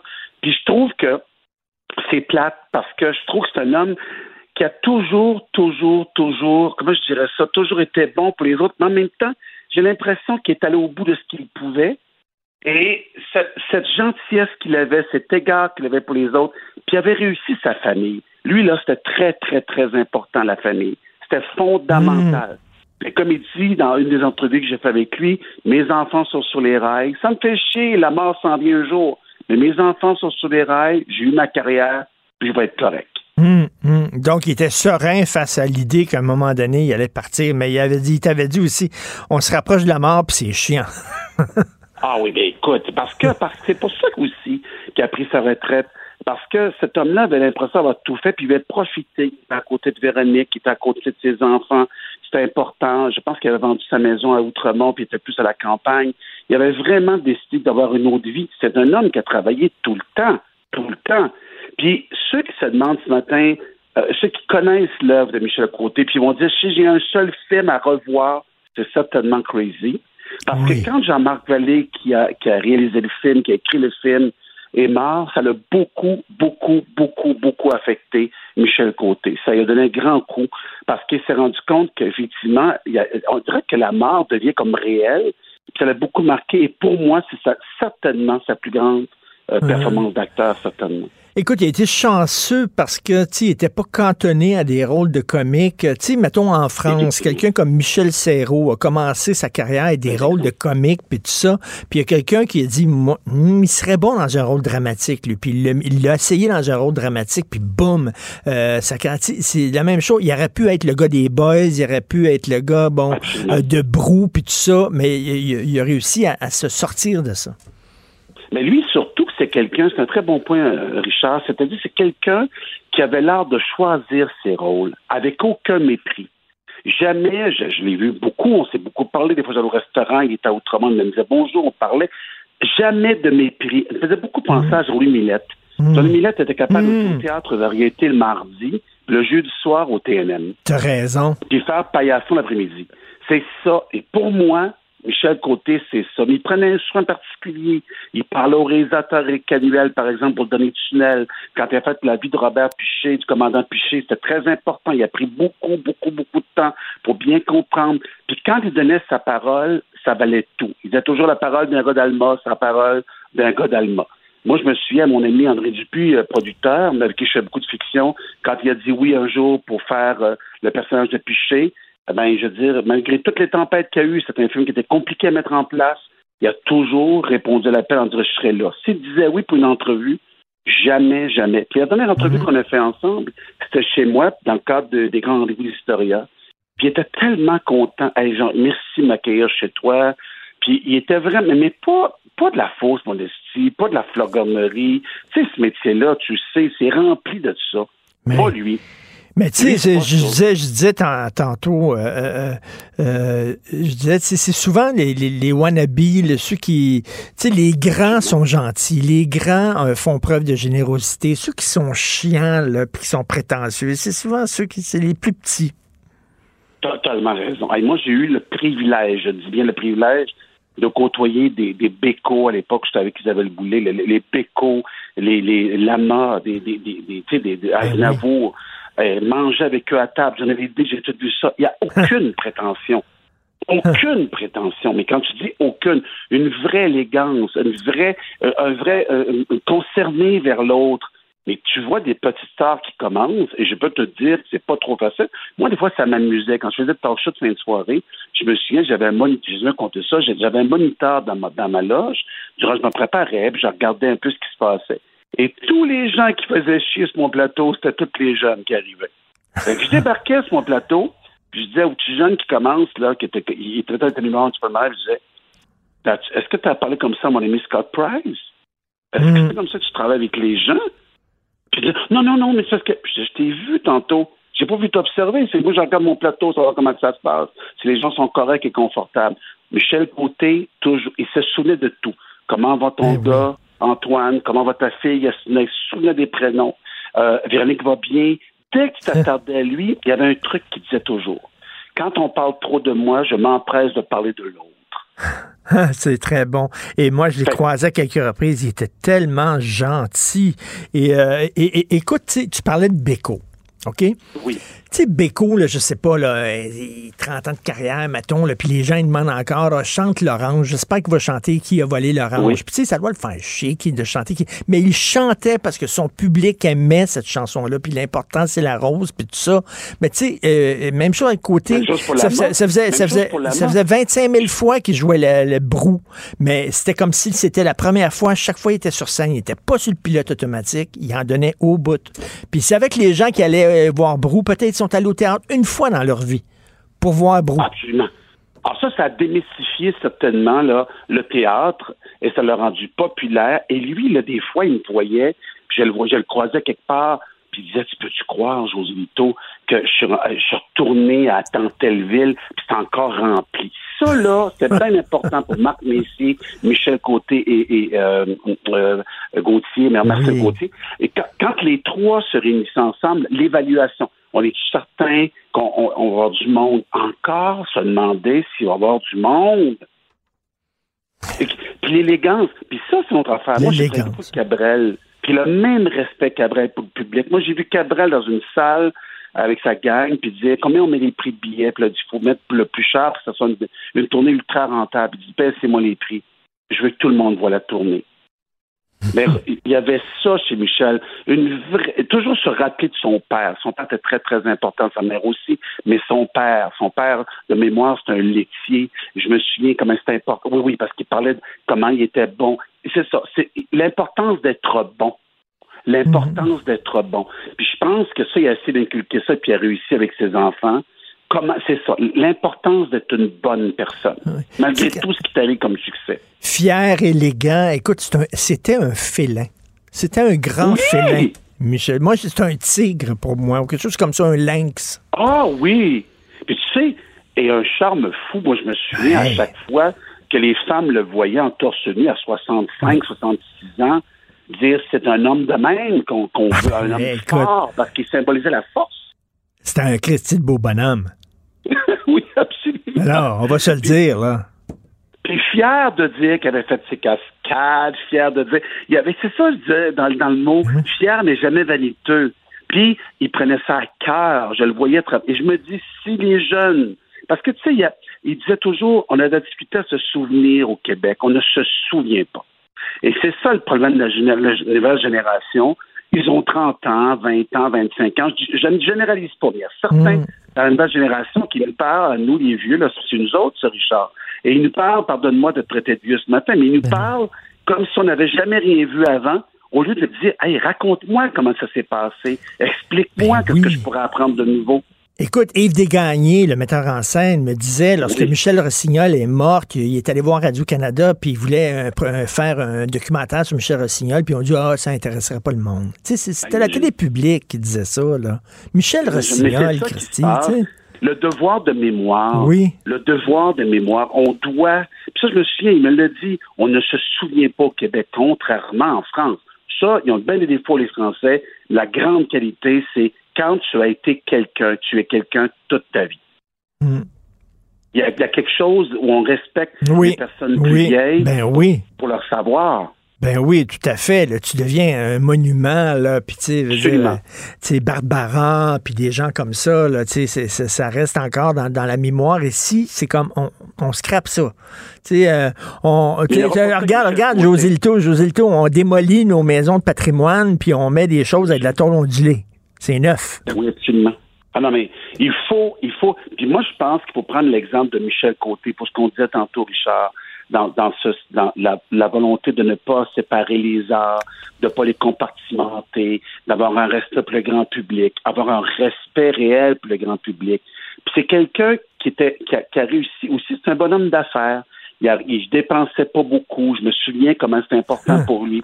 Il a, il vrai, c'est étrange parce qu'il avait beaucoup d'argent, mais c'est quelqu'un, il faisait exactement comme Cabrel. Il l'étalait pas, sa luxure. Ouais. Son- son- il faisait attention pour toujours se rappeler d'où il venait, même s'il vivait à Outremont, même s'il côtoyait des grands. Il avait toujours cette même reconnaissance de ce qu'il avait eu, ce qu'on appelle la gratitude. Et c'est pour ça, là, c'est pas parce qu'il est décédé que je dis ça, je l'aurais dit il y a trois ans, il y a cinq ans. Pour moi, c'est un gentleman. Tout à fait. un gentleman. Écoute, euh, José Lito, j'en profite pour euh, dire aux gens, tu as accordé une entrevue excellente avec euh, Sophie euh, Durocher Ah, il y a quelque temps. Et tu es un grand intervieweur, mais tu es aussi un grand interviewé. Tu es généreux lorsqu'on t'interviewe et je dis aux gens, allez écouter cette entrevue-là. Et moi, j'ai très hâte de, re- de te revoir à la télé, faire des entrevues. Je sais que tu as plein d'autres projets dans ta boîte. J'espère que ça va être pour bientôt, José Lito. Ouais, ben, t'es bien gentil, Richard. Merci beaucoup. Par- ben, je me dis que la moindre des, des élégances quand on est, on est interviewé, d'abord, c'est du temps d'antenne. Et je pense qu'on doit faire attention à ça. Puis je pense que le, le, le- le sens du devoir, c'est de dire, on m'accorde quelques minutes, mais donne donc ce que ton maximum à l'intérieur de toi. merci beaucoup, José Lito Merci, Michaud. Richard. Merci, Merci, bonne journée. Au revoir. Merci, au revoir. Martino. Même avec un masque, c'est impossible de le filtrer. Vous écoutez Martino. Cube Radio. Alors, vous savez qu'on est en crise de logement, puis il y a des gens qui disent, ben moi, je vais vivre dans ma van, la van life, OK? Là, je vais vivre dans ma van. Et euh, il y en a de plus en plus. On va en parler avec euh, M. Jerry Lauzon, porte-parole de l'Association Van Life Québec et nomade à temps plein. Bonjour, Jerry Lauzon. Bon matin. C'est quoi ce nomade à temps plein? Qu'est-ce que ça veut dire? Nomade à temps plein, c'est euh, quelqu'un qui euh, vit dans son véhicule euh, à temps plein. C'est vrai? Dans mon, dans mon- oui, dans mon cas, ça fait cinq ans. Ça fait cinq ans aujourd'hui, d'ailleurs. OK, pas de maison, pas de logement, rien, là, c'est votre van. Oui, dans mon cas, une Dodge Grand Caravan. Et c'est quoi? C'est pas parce qu'à défaut euh, de, de- de- de trouver un logement, c'est que ça vous tentait de vivre comme ça? Ben, c'est ça. J'ai travaillé 33 ans euh, pour la ville de Delors des Ormeaux. Je travaillais dans l'application des règlements municipaux. Et à 43 ans, j'ai fait une crise cardiaque euh, à cause du stress, puis mangeais mal, puis euh, tout ça. Puis ça a donné comme un coup de pied dans le derrière, à ré- réviser euh, c'est- quoi ta vie, là, tu sais. Puis euh, ça, ça a pris deux ans de préparation. Et euh, j'ai tout plaqué, euh, vendu le duplex, tout remboursé les dettes. puis depuis ce temps-là, je vis dans mon véhicule. J'ai passé deux étés dans le sud des États-Unis, en Arizona. Pas deux étés, excuse, deux hivers. Et euh, la pandémie a comme changé des plans, amené d'autres choses dans ma vie. Et à cette heure, euh, je fais ça à temps plein au Québec, hiver comme été. Est-ce que c'est angoissant de dire, ben moi, je vais rien, rien que mon char, je fais le saut, là, j'aurai plus de logement, puis ça, je vais vivre dans mon char. Au début, c'est un sacré saut à faire quand même. Ben, c'est ça. Comme je te dis, dans mon cas, moi, il y a eu deux ans de préparation quand même. là. Ah ouais. Euh, parce que, c'est 12 ans dans un duplex, t'en ramasses des cossins, là. Fait que, euh, il a fallu tout larguer ça parce que ça rentre pas dans une Dodge Caravan, là. Puis, euh, ça a été aussi de voir, de, de faire l'expérience auparavant, là, pendant l'été. Euh, j'avais fait un trois semaines euh, collé, là, dans le véhicule. Puis, pour voir, là, ça, ça me tente-tu vraiment? Je suis vraiment prêt Ben à oui. faire ça. Fait que ça te donne une idée, là, tu sais. Puis, vivre de cette façon-là, ben, tu fais face à des problèmes concrets euh, que- quotidiennement, tu sais. Fait que, faut que tu sois sur, euh, sur le piton, là. Faut que tu, tu sois débrouillard. Pas pour tout le monde. C'est la. Ben, tu si tu restes dans une maison, tu as des avantages, puis tu as des désavantages. Puis si tu vis euh, dans, une van life, tu as un avantage, c'est la liberté, mais tu as des désavantages aussi. Euh, je me souviens, il y a quelques années, Jerry Lauzon, vous avez peut-être vu ce film-là, mais c'est un film euh, qui s'appelle Nom- Nomadland. Nomadland. Nomadland, absolument. Vous l'avez vu, Nomadland, de Chloé, Chloé Zhao, c'est une jeune cinéaste américaine, puis c'est sur des, c'est un film de fiction, mais qui est inspiré de- du vrai monde, des gens qui, qui vivent dans leur van, puis qui vont, par exemple, en Alaska, là, qui, qui, qui s'en Oui. vont là. Elle parle de cette communauté-là. Ben, j'ai rencontré cette communauté quand je suis descendu en Arizona, puis je peux vous dire que Nomadland est sur le piton. Ah oui, c'est un sacré bon film, hein? Très représentatif. J'ai même rencontré Bob Wells moi-même. Hum. Euh, puis c'est très très bien représentatif de qu'est-ce que c'est que la vie de nomade. Euh, Dans le cas de, du personnage principal du film, c'est une personne qui ne le fait pas par choix, elle le fait par nécessité. C'est ça. Euh, c'est, il y a les deux cas, ceux qui le font par choix et ceux qui le font par nécessité. Et euh, mais le, ce que le film représente, c'est vraiment, c'est très très très juste. Ben, ce qu'elle montre, là, justement, c'est qu'il y a une communauté hein, de gens solidaires qui se connaissent, puis ils voyagent, puis c'est tout le temps un peu les mêmes. là. Ils rencontrent tout le temps les mêmes faces. là. Ah oui, oui. euh, puis euh, ça, ça va faire deux ans qu'on s'est plus vu à la fraise, puis quand on se voit, c'est comme si on s'était vu la semaine dernière. Là. Ah, Euh, ouais. Moi, j'ai j'ai beaucoup de contacts un peu partout en Amérique du Nord. Je me suis fait des amis partout. J'écoute, en cinq ans, j'ai fait plus de connaissances que j'en ai fait toute ma vie avant d'embarquer dans la vente. Puis le, le, le monsieur, vous dites là, que je l'ai rencontré, moi, c'est on le voit dans le film, lui, ce, ce, ce monsieur-là. C'est une dame plutôt. Euh, ben, la, la, la- Bob Wells, c'est comme le, le gourou américain euh, des, des nomades, là, euh, qui partage beaucoup d'informations sur son site et qui a créé ce qu'on appelle le Rubber Tramp Rendez-vous, que j'ai assisté, qui est une rencontre annuelle euh, de, de toutes les nomades euh, qui, qui peuvent se déplacer à Quartzsite en Arizona au mois de janvier. Wow! Euh, j'ai assisté à ça. La dernière fois que moi j'y étais, on était 10 000. 10 000! Et, Oui, 10 000 dans le désert. Eh boy, il y en a beaucoup en, en- en Alaska. hein. L'Alaska, c'est souvent des gens, là, ils vont là, euh, c'est des, c'est, c'est des gens qui, des, des cowboys des temps modernes, des, des anarchistes, des gens qui veulent rien savoir, qui se ramassent en Alaska. Vous avez, vous avez fait le trip avec votre van en Alaska? Non, puis tu ne verras jamais en Alaska. Euh, J'aime pas le fret.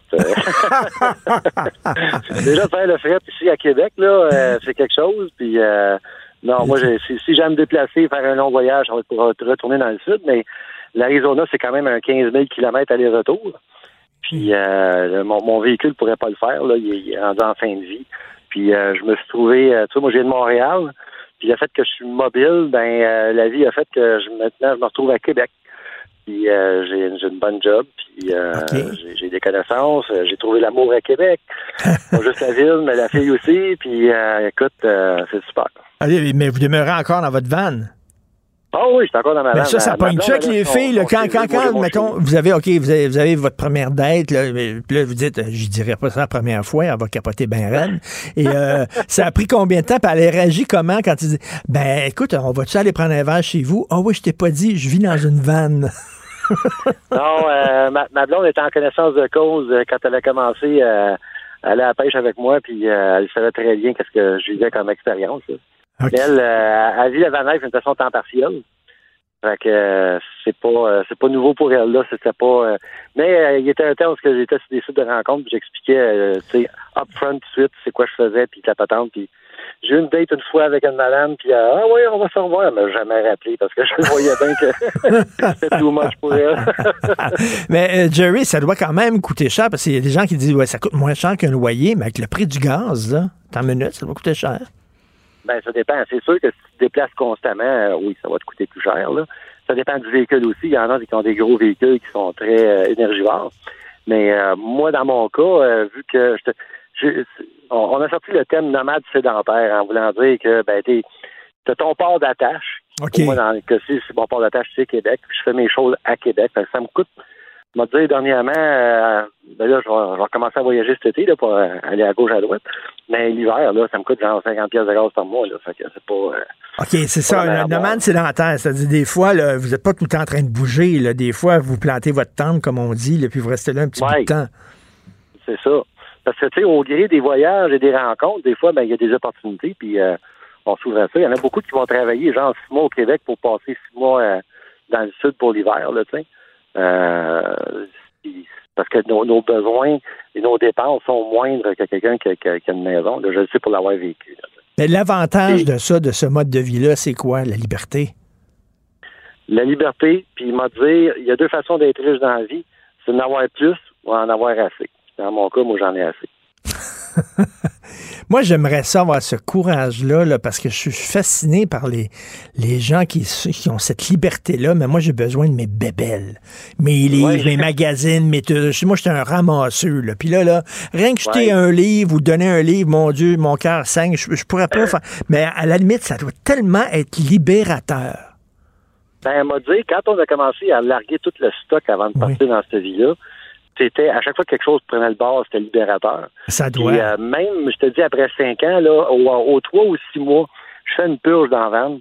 Puis, euh, s'il y a quelque chose, ça fait un an que j'ai, puis j'ai rien fait avec, je m'en débarrasse. Mais, mais Euh. tu sais, des fois, là, on, achète des objets, on acquiert des objets, puis on possède pas les objets, c'est les objets qui nous possèdent. Puis oui, puis on travaille pour les entretenir. Ben oui. Ça, à la base, c'est ça. Oui, moi aussi, j'ai des bébelles. là. Moi, je tripe sur des petits véhicules téléguidés. Puis je me suis organisé pour avoir assez de place pour en avoir deux dans le char. Ben, ça, ça- me prend des passions dans la vie. Je suis aussi photographe, puis euh, j'avais une collection de 60 caméras. Ben là, il m'en reste deux. Puis euh, 60 caméras, ouais. Donc, il faut, il faut se départir, mais j'imagine quand on fait le coup, là, quand on commence, on fait le saut, puis après ça, ça doit faire effectivement du bien de jeter du lest comme ça. Vos prochains voyages, ce serait où? Euh, cette année, euh, on, on va se limiter parce que le véhicule est en fin de vie, puis il y a- il y a des, euh, blonde a des, des obligations familiales dans le coin. Fait que cet été, je m'en vais faire un grand voyage à Montmagny. OK. Et, et là, les gens. de Québec.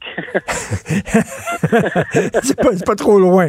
Pas trop loin. Ouais, on n'a pas besoin d'aller loin pour découvrir. Moi, un affaire que j'adore faire, là, c'est me ramasser parce que le Québec, là, pour avoir voyagé à travers l'Amérique du Nord, là, le Québec, là, c'est beau. C'est beau chez nous. Puis la meilleure chose que tu peux pas faire, là, c'est de fermer ton téléphone puis Google Maps, là, partir puis te perdre. Puis un coup, tu te dis, hey, je suis rendu où? Mais là, tu le rouvres, là, puis là, tu figures, t'es où, puis c'est comme ça que tu découvres. Hey. Jerry, ce qu'on ça. ce qu'on dit en bon québécois, partir sur un nowhere? Exact. Mais ça, c'est des paye sa pédale à droite puis go. Ah Ouais, ça, c'est le fun, ça. Puis là, on dit, ah ben, je vais m'arrêter là, tiens, c'est super beau, je vais m'arrêter là. Et il y a des paysages ici, là, tu sais, des fois, on dit, ah, la Toscane, c'est magnifique, puis tout ça, euh, euh, l'Arizona, c'est beau ici, c'est aussi beau au Québec. Et les gens qui veulent, mettons, faire le, le trip, là, euh, vous l'avez dit, il y a des gens qui font ça par trip, il y en a des gens, malheureusement, qui font ça parce qu'ils n'ont pas le choix, parce qu'ils trouvent pas de logement. Est-ce que l'association Van Life Québec, vous pouvez donner des, des, des conseils aux gens qui veulent essayer ça? Ben absolument, euh, on est là pour ça. Puis d'ailleurs, présentement, euh, l'association appuie un petit groupe de recherche qui a été développé avec une vingtaine de personnes. On est en train de bâtir un bottin de ressources et un genre de guide pour la, vie nomade. Quelqu'un qui se lance ou quelqu'un qui est déjà dedans. Ah oui? Et euh, oui, c'est, on est en train de travailler sur le document. On va sortir ça quand ça va être fait parce qu'on veut vraiment que ce soit comme bien fait. Là. Puis euh, ça, c'est une des choses. On défend aussi euh, le, droit de vivre dans son véhicule parce qu'il y a des municipalités qui ont passé des règlements que euh, c'est illégal de dormir dans ton véhicule. Hein? Moi, je m'excuse, mais quand ton véhicule est stationné légalement, tes fenêtres et tes portes sont fermées, ce que tu fais dedans, là, c'est tes affaires. Aux États-Unis, par exemple, des fois, on voit des, véhicules, des, maisons mobiles ou des van life qui sont dans des stationnements de Walmart, puis tout ça. As-tu le droit de faire ça? Euh, ben, je vais donner un exemple. Ici à Québec, c'est illégal de faire ça dans un Walmart. Ah oui? Oui. Moi, moi je fais ce que je fais, je le fais un peu en cachette. Puis pourtant. Ils s'organisent pour pas. Parce que le problème, c'est qu'il y en a, euh, je vais donner un exemple, là.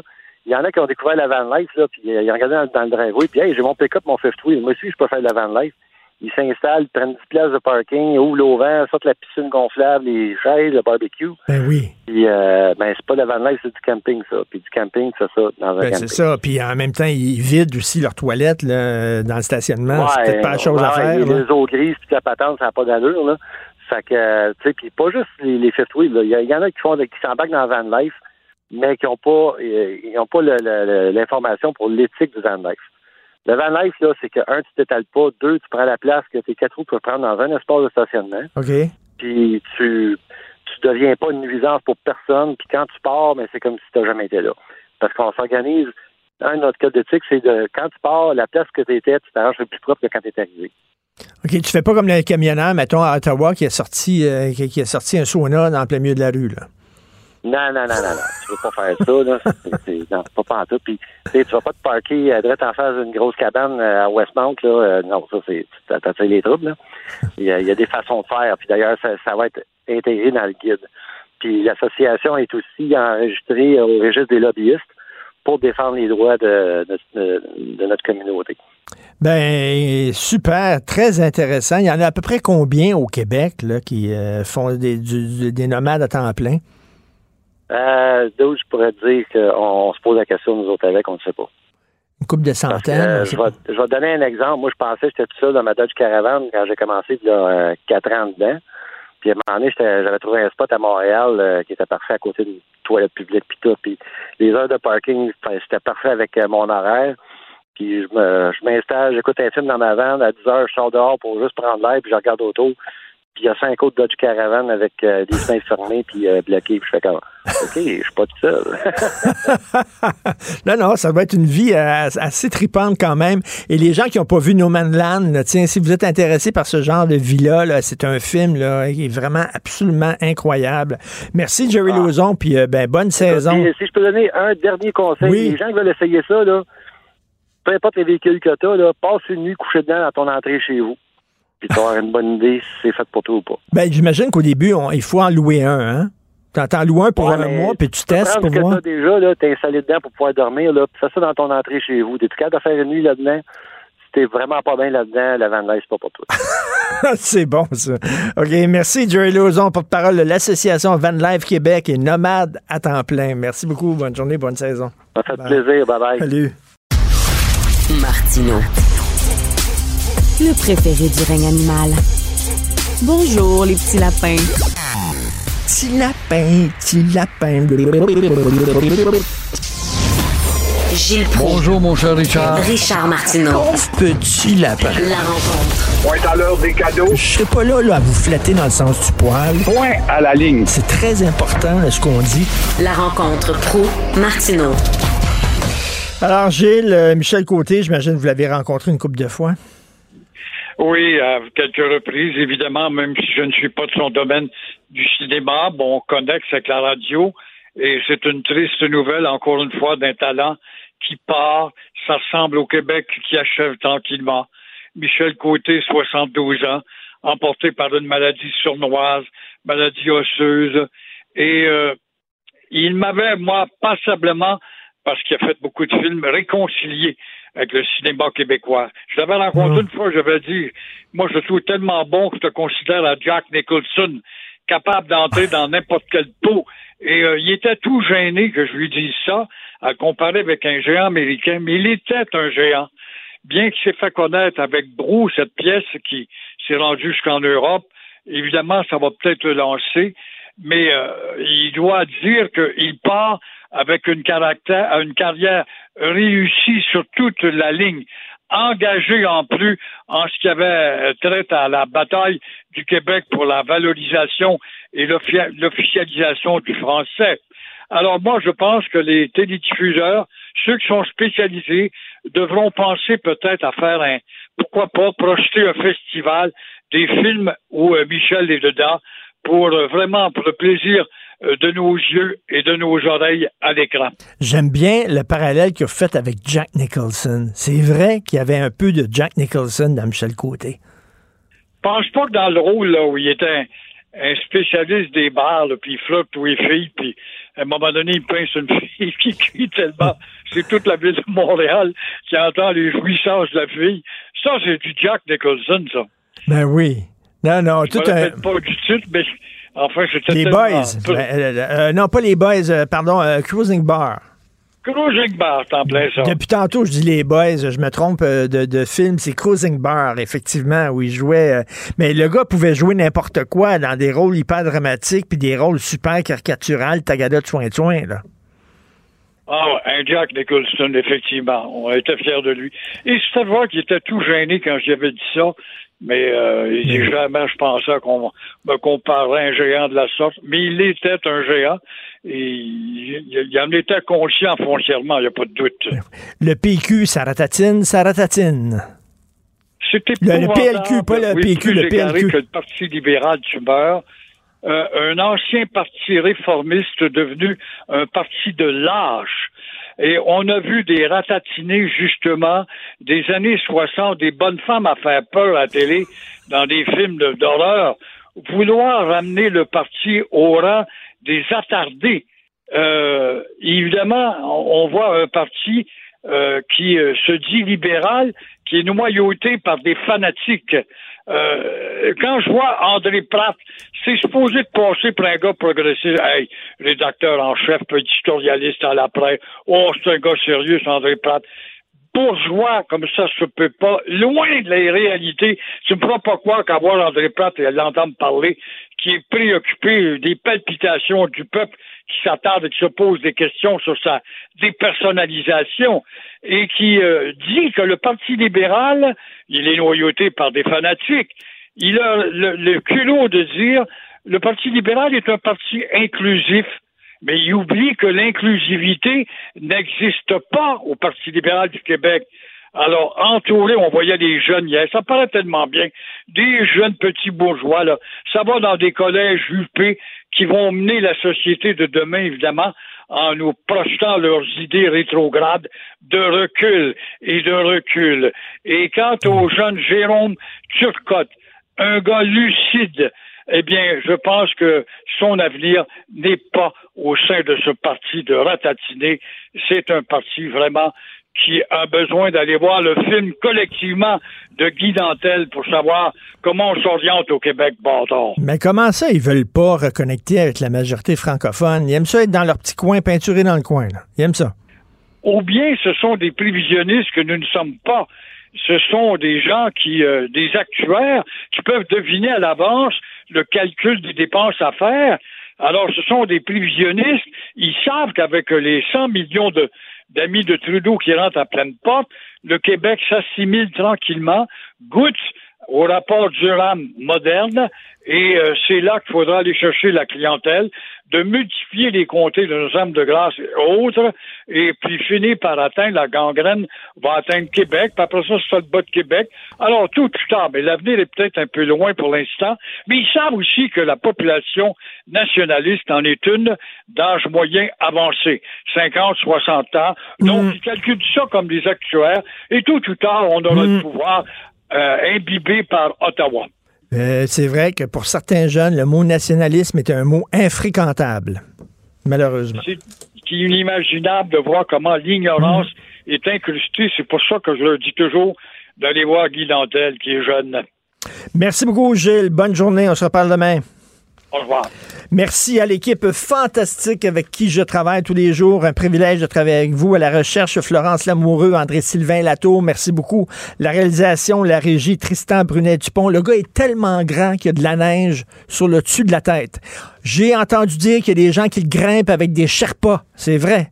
dire, au niveau de la hanche, il y a un camp de base euh, pour Tristan Brunet-Dupont. Donc, c'est Benoît Dutrisac qui revient. Super beau veston, tout pâle. Il est en mode été.